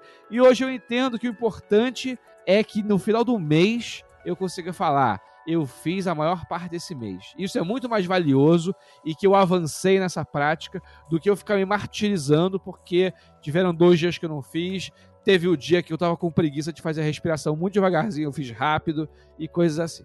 Jamais esqueço do diário do Crowley. Tem um livro que na época que ele tá falando sobre. Na época que ele tava fazendo o. A primeira vez o, o Abramelin, que é. Estou com, com diarreia, não pratiquei nada essa semana. Pum. Uma semana depois aparece o próximo. É, o, o, o, o, João São João tem cheio dessas, dessas paradas assim, né? um diário só de 11, 13 dias, né? Mas é cheio de. Em 13 dias, é muito maneiro, em 13 dias o Crowley falha várias vezes, né? Ele fala, ah, fui fazer um negócio e não consegui fazer. Fui fazer pranayama e ah, falhei, não, não, não, não consegui fazer não sei quantos ciclos. Queria fazer 10 ciclos e não consegui fazer dois ciclos. É muito bom ler o João São João, porque embora seja um, um, um, um diário muito épico, né? De uma tarefa muito épica, então não é que seja para repetir o que ele tá fazendo no João São João, em nível de, de proposta de trabalho, né? De volume de trabalho que ele tá tentando fazer ali. Não, aquilo ali é muito épico, não tentem repetir aquilo ali, é, se há auxílio de um adulto. Mas enquanto registro de falha, é, é, mais, é mais legal o registro da falha do, do João São João, principalmente para quem tá começando do que o registro do sucesso da operação como um todo, porque você vê o Crowley, gente como a gente, fazendo cagada e, e falhando vários dias em seguida. Assim, e achando que vai dar certo. Eu sou um inútil, essa porra não vai funcionar. Eu, não... mas, ele tá... mas ele continuou. Ficou anotando, eu sou um idiota e não vai dar certo, eu sou um incompetente. Mas ele continuou lá anotando e foi perseverando até no final das contas deu certo. No, no meu, meu, relato, eu não vou fazer um relato de. Embora, embora eu também tenha tido uma experiência muito boa com o resto também também aqui, sou discípulo do, do também. É, no momento eu não estou fazendo, estou até querendo voltar a fazer, mas eu, momento, a época que eu fiz o resto durante um longo período é ótimo, é ótimo para poder para poder estabelecer uma rotina, como, como o Max falou, não só mágica, mas a rotina do dia, do dia mesmo. Assim, você separa o dia em pedaços, né? Ele tem essa, essa função muito pragmática de dividir o dia em fatias, e você define que você vai fazer uma coisa aqui, outra coisa aqui, outra coisa aqui, outra coisa lá. E aí isso é, isso é muito bom, isso é, é realmente útil. Você tem uma, tem uma funcionalidade prática muito boa para além, né, ou para antes das práticas mágicas, enfim, espirituais que ele tem. É Mas o hash lógico. É o hash lógico, como a gente falou, né, como você falou lá no programa, né, Cissa? É isso aí. Da minha prática diária, eu faço algumas coisas, eu faço, faço eucaristia quase todo dia, papa hóstia mesmo e tal, faço tipo uma mini missa de manhã e tal. Mas eu acho que a coisa que eu acho que é mais legal, assim, que para mim faz muito sentido na minha prática, mas que é aquilo que eu falei no início do programa, que é arrumar o templo para mim, arrumar o templo, arrumar o altar, arrum, é, limpar as coisas e fazer essa coisa muito, muito material dos instrumentos, eu acho isso muito importante da minha prática diária. É, é, é uma das coisas que eu acho mais importantes da minha rotina. Eu posso não meditar naquele dia, eu posso fazer um, um ritual correndo, eu posso não fazer a Eucaristia, mas pelo menos duas coisas eu faço, que é arrumar o altar do que tiver que arrumar, dependendo do, do se tiver muito sujo, com muito, muito é, cinza, enfim, faço uma limpezinha, arrumo as coisas tudo mais e tal, e tiro um tarô, faço um tarô também todo dia, mas a minha experiência já diz que quando eu faço isso tudo muito corrido, o tarô fica meio cagado, o tarô dá mais certo quando eu faço uma prática matinal mais mais robusta, mais, mais cheinha, ele dá um, dá um tarô mais legal. Quando eu só limpo e acendo um incensozinho e, e tiro um tarô aleatório, ele fica meio, meio, meio fraco, no tarô. Ele fica mais maneiro quando eu faço medito um pouco antes e tal. Mas aí eu queria aproveitar para falar uma coisa que eu falei no início do programa, né? Que é quando a rotina, quando a gente cansa da rotina, quando a gente consegue estabelecer uma rotina e cansa. Estamos sendo né, é, é, é, é, vítimas da rotina, né? Assim, ah, não aguento mais porque a rotina virou um saco. Aí eu acho que vale a mesma coisa que qualquer conselheiro de casal, psicólogo de, de, de aconselhamento vai falar para você. Inove a rotina. Mude a rotina. Né? Não, não, fique preso na rotina. Ficou, a rotina conseguiu, porra, conseguiu superar o, o grande sufoco que todo mundo reclama que é ter disciplina para manter uma rotina. Aí conseguiu. Aí, obviamente, isso não vai ser um, um, um sucesso. Isso vai, ser uma, vai virar uma falha em breve, em que essa rotina que você conseguiu construir vai virar um saco, vai ficar tediosa e você não vai querer mais fazer, não porque tá com preguiça, mas porque aquilo ali já virou uma repetição, já virou um Pai Nosso que você repete, né? Como, como que é católico, né? Reza o Pai Nosso só falando e não tá rezando mais nada, né? Só fala, fala, fala, fala, fala e só tá repetindo. Já virou uma coisa automatizada, então já virou uma rotina que, que, que decaiu a prática. A prática virou uma, um repeteco diário automatizado. Aí é preciso reinventar a rotina e começar tudo de novo adaptar a rotina. Porra, se, a, se tá chato, se tá repetitivo, se tá automático, o que, que eu vou fazer para mudar? Vou fazer um ritual diferente, vou mudar minha prática, vou voltar a fazer um outro ritual que eu não faço mais há mais tempo, vou voltar a fazer o resto. Enfim, mudar um pouco, trazer uma novidade para dentro da rotina, estudar uma coisa nova. Enfim, aí cada um vai achar a sua, o seu, a sua saída aí para inovar na, na, rotina. Mas varra, passa a vassoura do tempo todo dia, que é, é bom, é bom. seja o tempo a sua sala, ou o seu, a sua lado direito da cama que você dorme perto, o lado, o lado do quarto que você consegue fazer isso, o banheiro do trabalho. Tenta fazer alguma coisa para tornar aquele espaço mais seu e tornar parte da rotina o cuidado desse espaço. Perfeito. É, eu tenho as minhas situações físicas atuais que têm me diminuído um pouco a movimentação, então eu tive que adaptar um pouco a rotina diária que eu tinha antes. É, do, ano pra, do ano passado para cá, eu tenho feito alongamento de manhã. Eu acordo, alongo, faço os alongamentos que eu consigo fazer, com o corpo deixa, né? E faço RMP todo dia. Até hoje eu faço RMP todo dia. Uma vez por semana eu faço alguma coisa ou no altar ou no templo, né? Porque pra quem já tá acostumado comigo sabe que eu tô lá, Ordem Hermética da Aurora Dourada. Então nas semanas que tem rito na Aurora Dourada, eu não faço em casa porque eu vou fazer junto com a galera lá. Mas aí nas semanas que eu sei que não vai ter nada lá, eu faço alguma coisa aqui em casa. Geralmente envolve alguma coisa com planetário, elemental, algo nesse sentido. É, então tem a prática diária, tem essa prática que é semanal, e eu tenho uma prática que é mensal. Pelo menos uma vez por mês, e essa, essa uma vez por mês é no primeiro sábado depois da virada de cada signo, eu faço um jogo de tarô de três cartas para os próximos decanatos. Então, por exemplo, a gente entrou em Ares agora. Eu tirei três cartas e eu até separei elas aqui, que eu tô olhando para elas desde que começou o podcast. E aí, quando eu, eu tiro, né? Virou Ares, aí eu tirei três cartas. Essas três cartas são meus próximos 30 dias. E aí eu vou ficar meditando sobre isso, vou tentar integrar o que, que os símbolos dessas cartas vão me trazer no decorrer da semana, né? Eu vou tentar ver como que a natureza está se manifestando através dessas cartas nos próximos dias, né? E trabalhar, porque às vezes, por exemplo, uma carta zoada, você, pô, talvez eu tenha que trabalhar um, um contrapeso aqui dessa carta que saiu, né? É, e aí, às vezes, a minha prática semanal ou diária eu adapto em função do que sai nesse tarô dos próximos 30 dias, né? Então, o meu básico é esse. E aí eu vou variando também de acordo com, com a urgência das coisas. A minha rotina mágica padrão é 2 RMPs por dia, tipo que nem aspirina, né? Tomo duas vezes ao dia.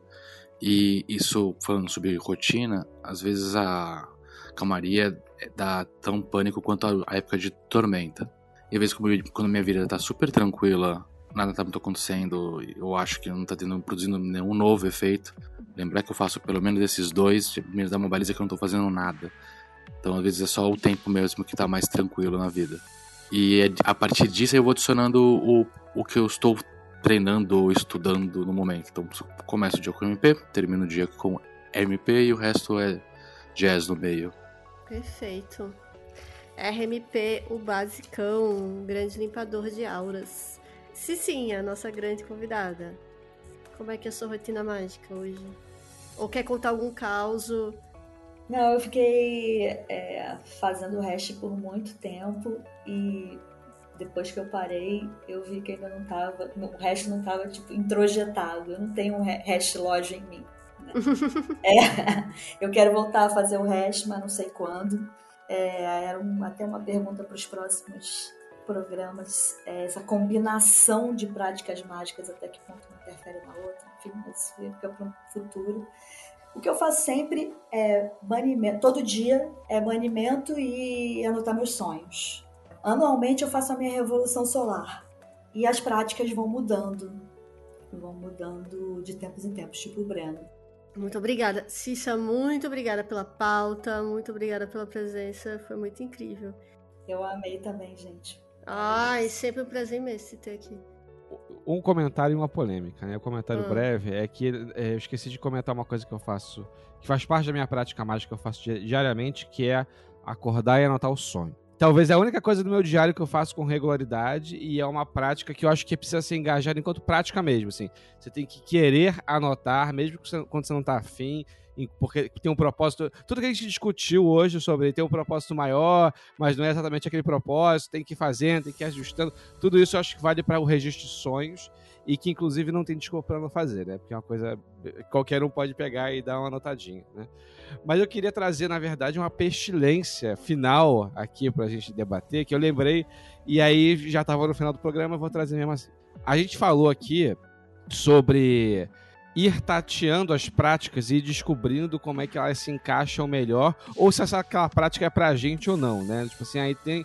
Flávio tava falando, ó, já aprendi que para mim é essencial limpar o tempo, já aprendi que para jogar bem tarô tem que ser nessas circunstâncias aqui. Aí eu falei, ó, eu aprendi que para fazer uma asana boa tem que ser asana de manhã. Então a gente vai aprendendo através da experiência como é que essas práticas encaixam do jeito mais harmônico no nosso dia, né? A gente, ah, vai ser aqui, isso aqui vai ser aqui, vai ser com essa circunstância e tal, não sei o quê. Só que a gente faz isso meio prática prática. Se eventualmente a gente pudesse juntar as práticas que a gente descobriu, como que elas encaixam, onde que elas encaixam na nossa vida, isso não seriam os mesmos moldes do ritual de Abramelin? Que é uma prática gigante, é uma prática intensa e que a gente sempre acha muito bizarro porque a gente olha para aquilo quase como se fosse uma obrigação totalmente alienígena que a gente vai ter que decorar e fazer. E a gente não, pa não parar para pensar na perspectiva de talvez o Abramelin ser uma execução de práticas mágicas consecutivas, intensas e tal, tal, tal, mas que são práticas que a gente já descobriu como elas encaixam, de tal ponto que elas encaixam até harmonicamente. A gente não precisa se onerar de um negócio. A gente acorda, faz um negocinho, vai toma café, faz outro negocinho, e aí talvez isso torne a percepção do Abramelin mais próxima, mais realizável pra gente, do que essa coisa que a gente fica mitologizando, que tem que ir pra casa no meio do mato e fazer coisas que a gente nunca teve contato antes. Show. Eu já ia Pô, dizer então, que então... nesse mesmo episódio que Flávio Watson disse: Não procure mais um SAG! Eu não sei o que, não sei o que lá. Aí vem Max no final e fala assim: Mas olha, eu acho que a força do hábito não, gente, quando eu falo pra não procurar o SAG, eu, eu, é que. É, vocês entenderam o que eu quis dizer, né? Não é que é pra procurar. É, eu entendi, eu entendi. Eles estão preocupados com ganhar, em ganhar o Oscar sem ter feito o teatrinho infantil primeiro. Sem ter feito teatro de... amadores, sem ter. Para, de procurar o SAG, deixa que ele encontra você. É, pois é, tem esse bisu também importante. Mas enfim, o que eu, eu, eu, gostei muito, cara, eu nunca tinha pensado nisso, não, Max. Eu achei maneiro que você falou. E eu acho que eu concordo com você. Eu acho que, claro, guardar as devidas proporções, né? Tipo assim, o, o Abramelin, a operação de Abramelin, ela é um, um, retiro como eu e Cissa fizemos lá no, no Vipassana, né? Ele é um retiro mais intenso que o Vipassana, né?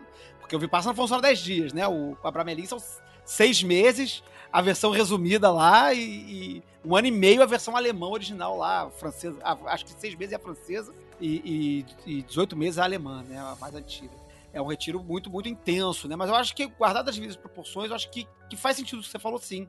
A construção de uma rotina e de você encaixar essas coisas dentro da sua prática, eu acho que sim, ela, ela pode abrir uma chave no sentido de, de produzir a sua própria operação mágica.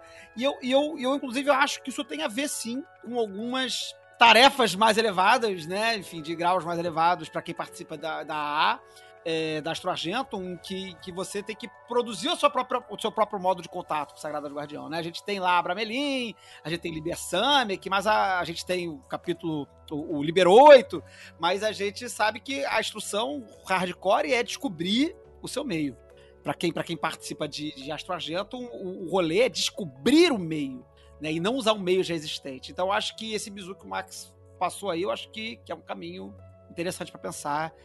para quem tá querendo saber de grande obra e, e quer. Por que, que eu vou essa rotina mágica? Talvez seja isso. Talvez você esteja sem saber o que tá fazendo ainda, descobrindo o caminho da sua grande obra. Achei, achei maneiro, achei maneiro.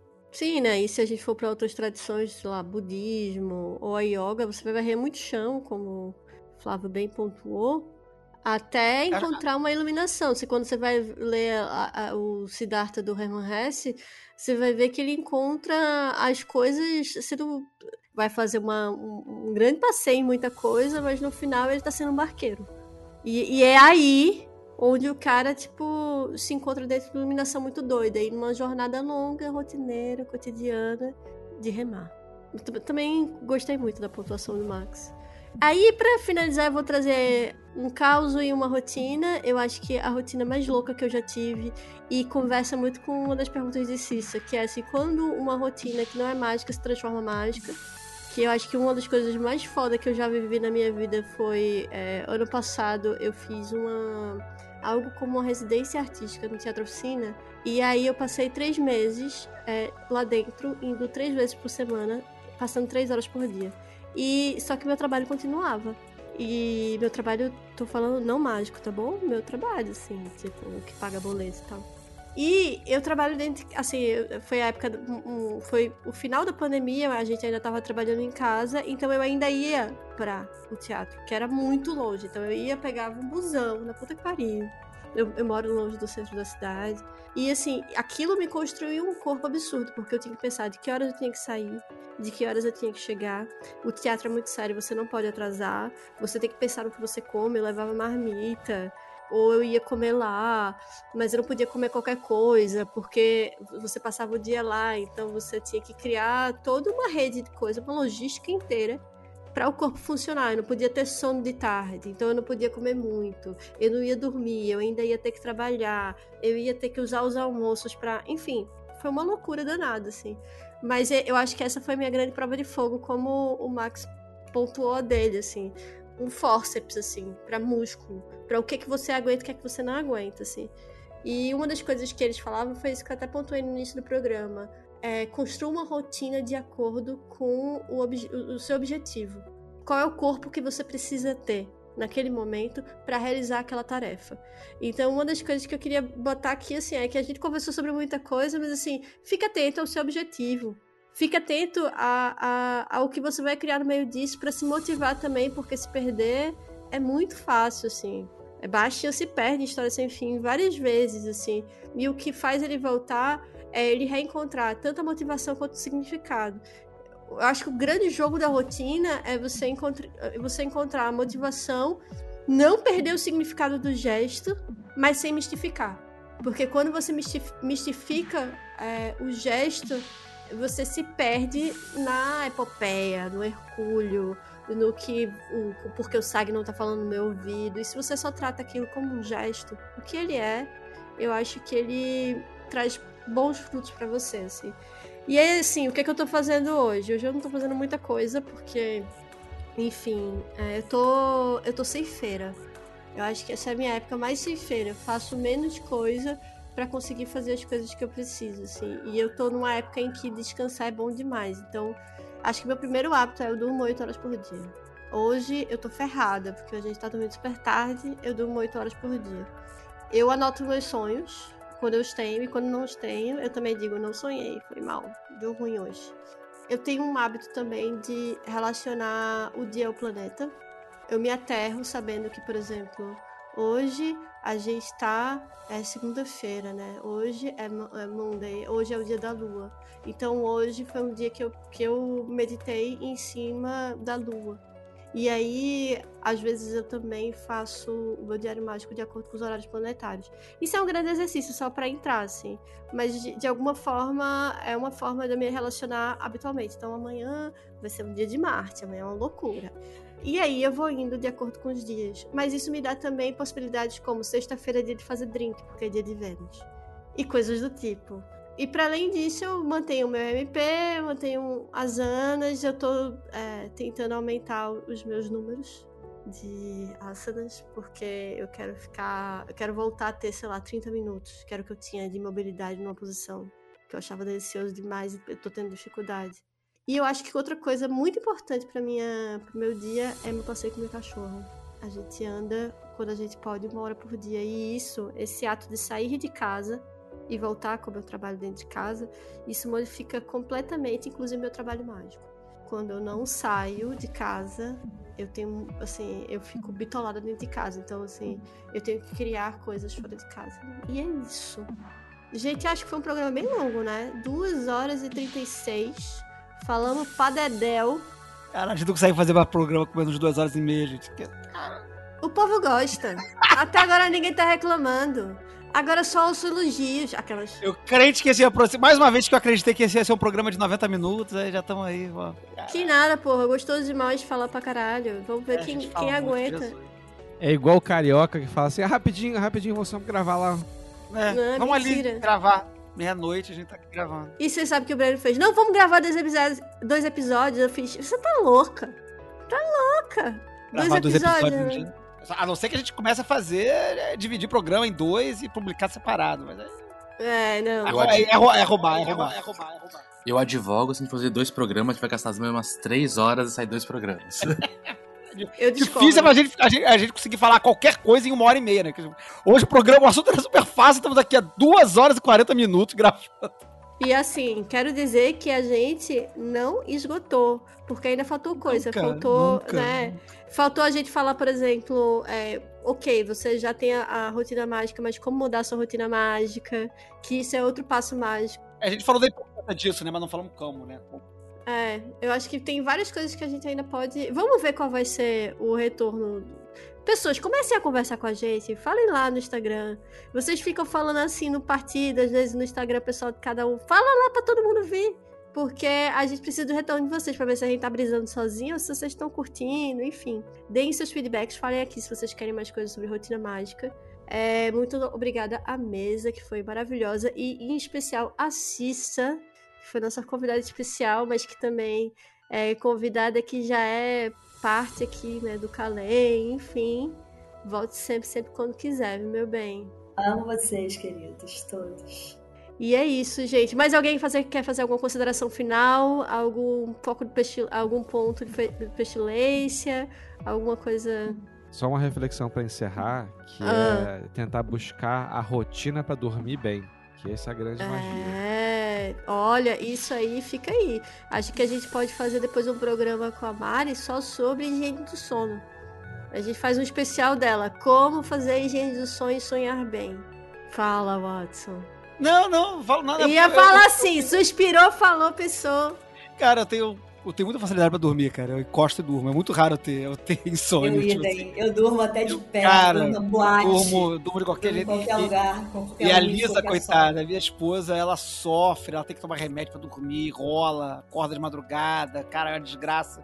E eu, cara, eu encosto na cama, deu 10 minutos, eu já tô. Porra, já tô em outro estado. Porra, tô muito longe já. Eu dou- eu dou- muito raro eu ter dificuldade pra dormir. Então, eu Parabéns, dificuldade você. de dialogar com essa coisa do- da dificuldade do sono, porque pra mim é um negócio, nossa. Parabéns aí pra você. Não existe. Eu durmo até trabalhando. pois é, veja bem. Eu durmo meditando, eu durmo, cara, eu durmo em boate, eu durmo. É, eu já dormi, Já dormi, com, já dormi em boate, já tive a fase de dormir em boate também. Eu rapaz, já vai, dormi vai com duas crianças jogando videogame na minha cama e me acordando, pedindo pra eu traduzir. Aí eu acordava, traduzia e dormia de novo, acordava, traduzia. Mas pra quem não tem facilidade, a- descobrir a forma de dormir bem é importante, importante, importante. Isso é muito importante. sim. Vou falar com É, Mário uma coisa, uma coisa, uma coisa, uma coisa, uma experiência minha, não sei se alguém tem, é quando eu tô com uma rotina mágica muito, muito bonitinha, assim, tipo, fazendo umas paradinhas assim, maneiras, assim, certinho, do- tipo, quando eu tô fazendo hash, né, eu faço várias paradas ao longo do dia e tal, eu durmo pouco, eu vou dormir meia-noite e acordo quatro, quatro e meia da manhã, sem sono, doideira, doideira, doideira, doideira. Mas eu não sei se isso, se- eu não, não sei se já aconteceu com alguém, não. Mas enfim, já, ai, cara, já tô- tô- tô- estamos esticando o programa de novo aqui, não, deixa pra lá. Bora, Watson produtivo, só de é, alimentação, Liber Hash. Ele compra, não, Liber Hash. Mas tá bom, gente, vamos finalizar aqui, porque senão não tem fim o nosso papo. A gente falou bastante. É, Vini, quer falar alguma coisa? Seja fiel aos seus acordos, mas se não for, ao menos seja fiel a si mesmo. É isso aí. Mas alguém quer fazer um- uma colocação aqui final pra gente fechar? Não? Conseguimos? Conseguimos, senhoras e senhores! 2 horas e 41 minutos e 39 segundos de gravação. Tomara que vocês ainda estejam vivos aí. E é isso. Até o próximo programa 93.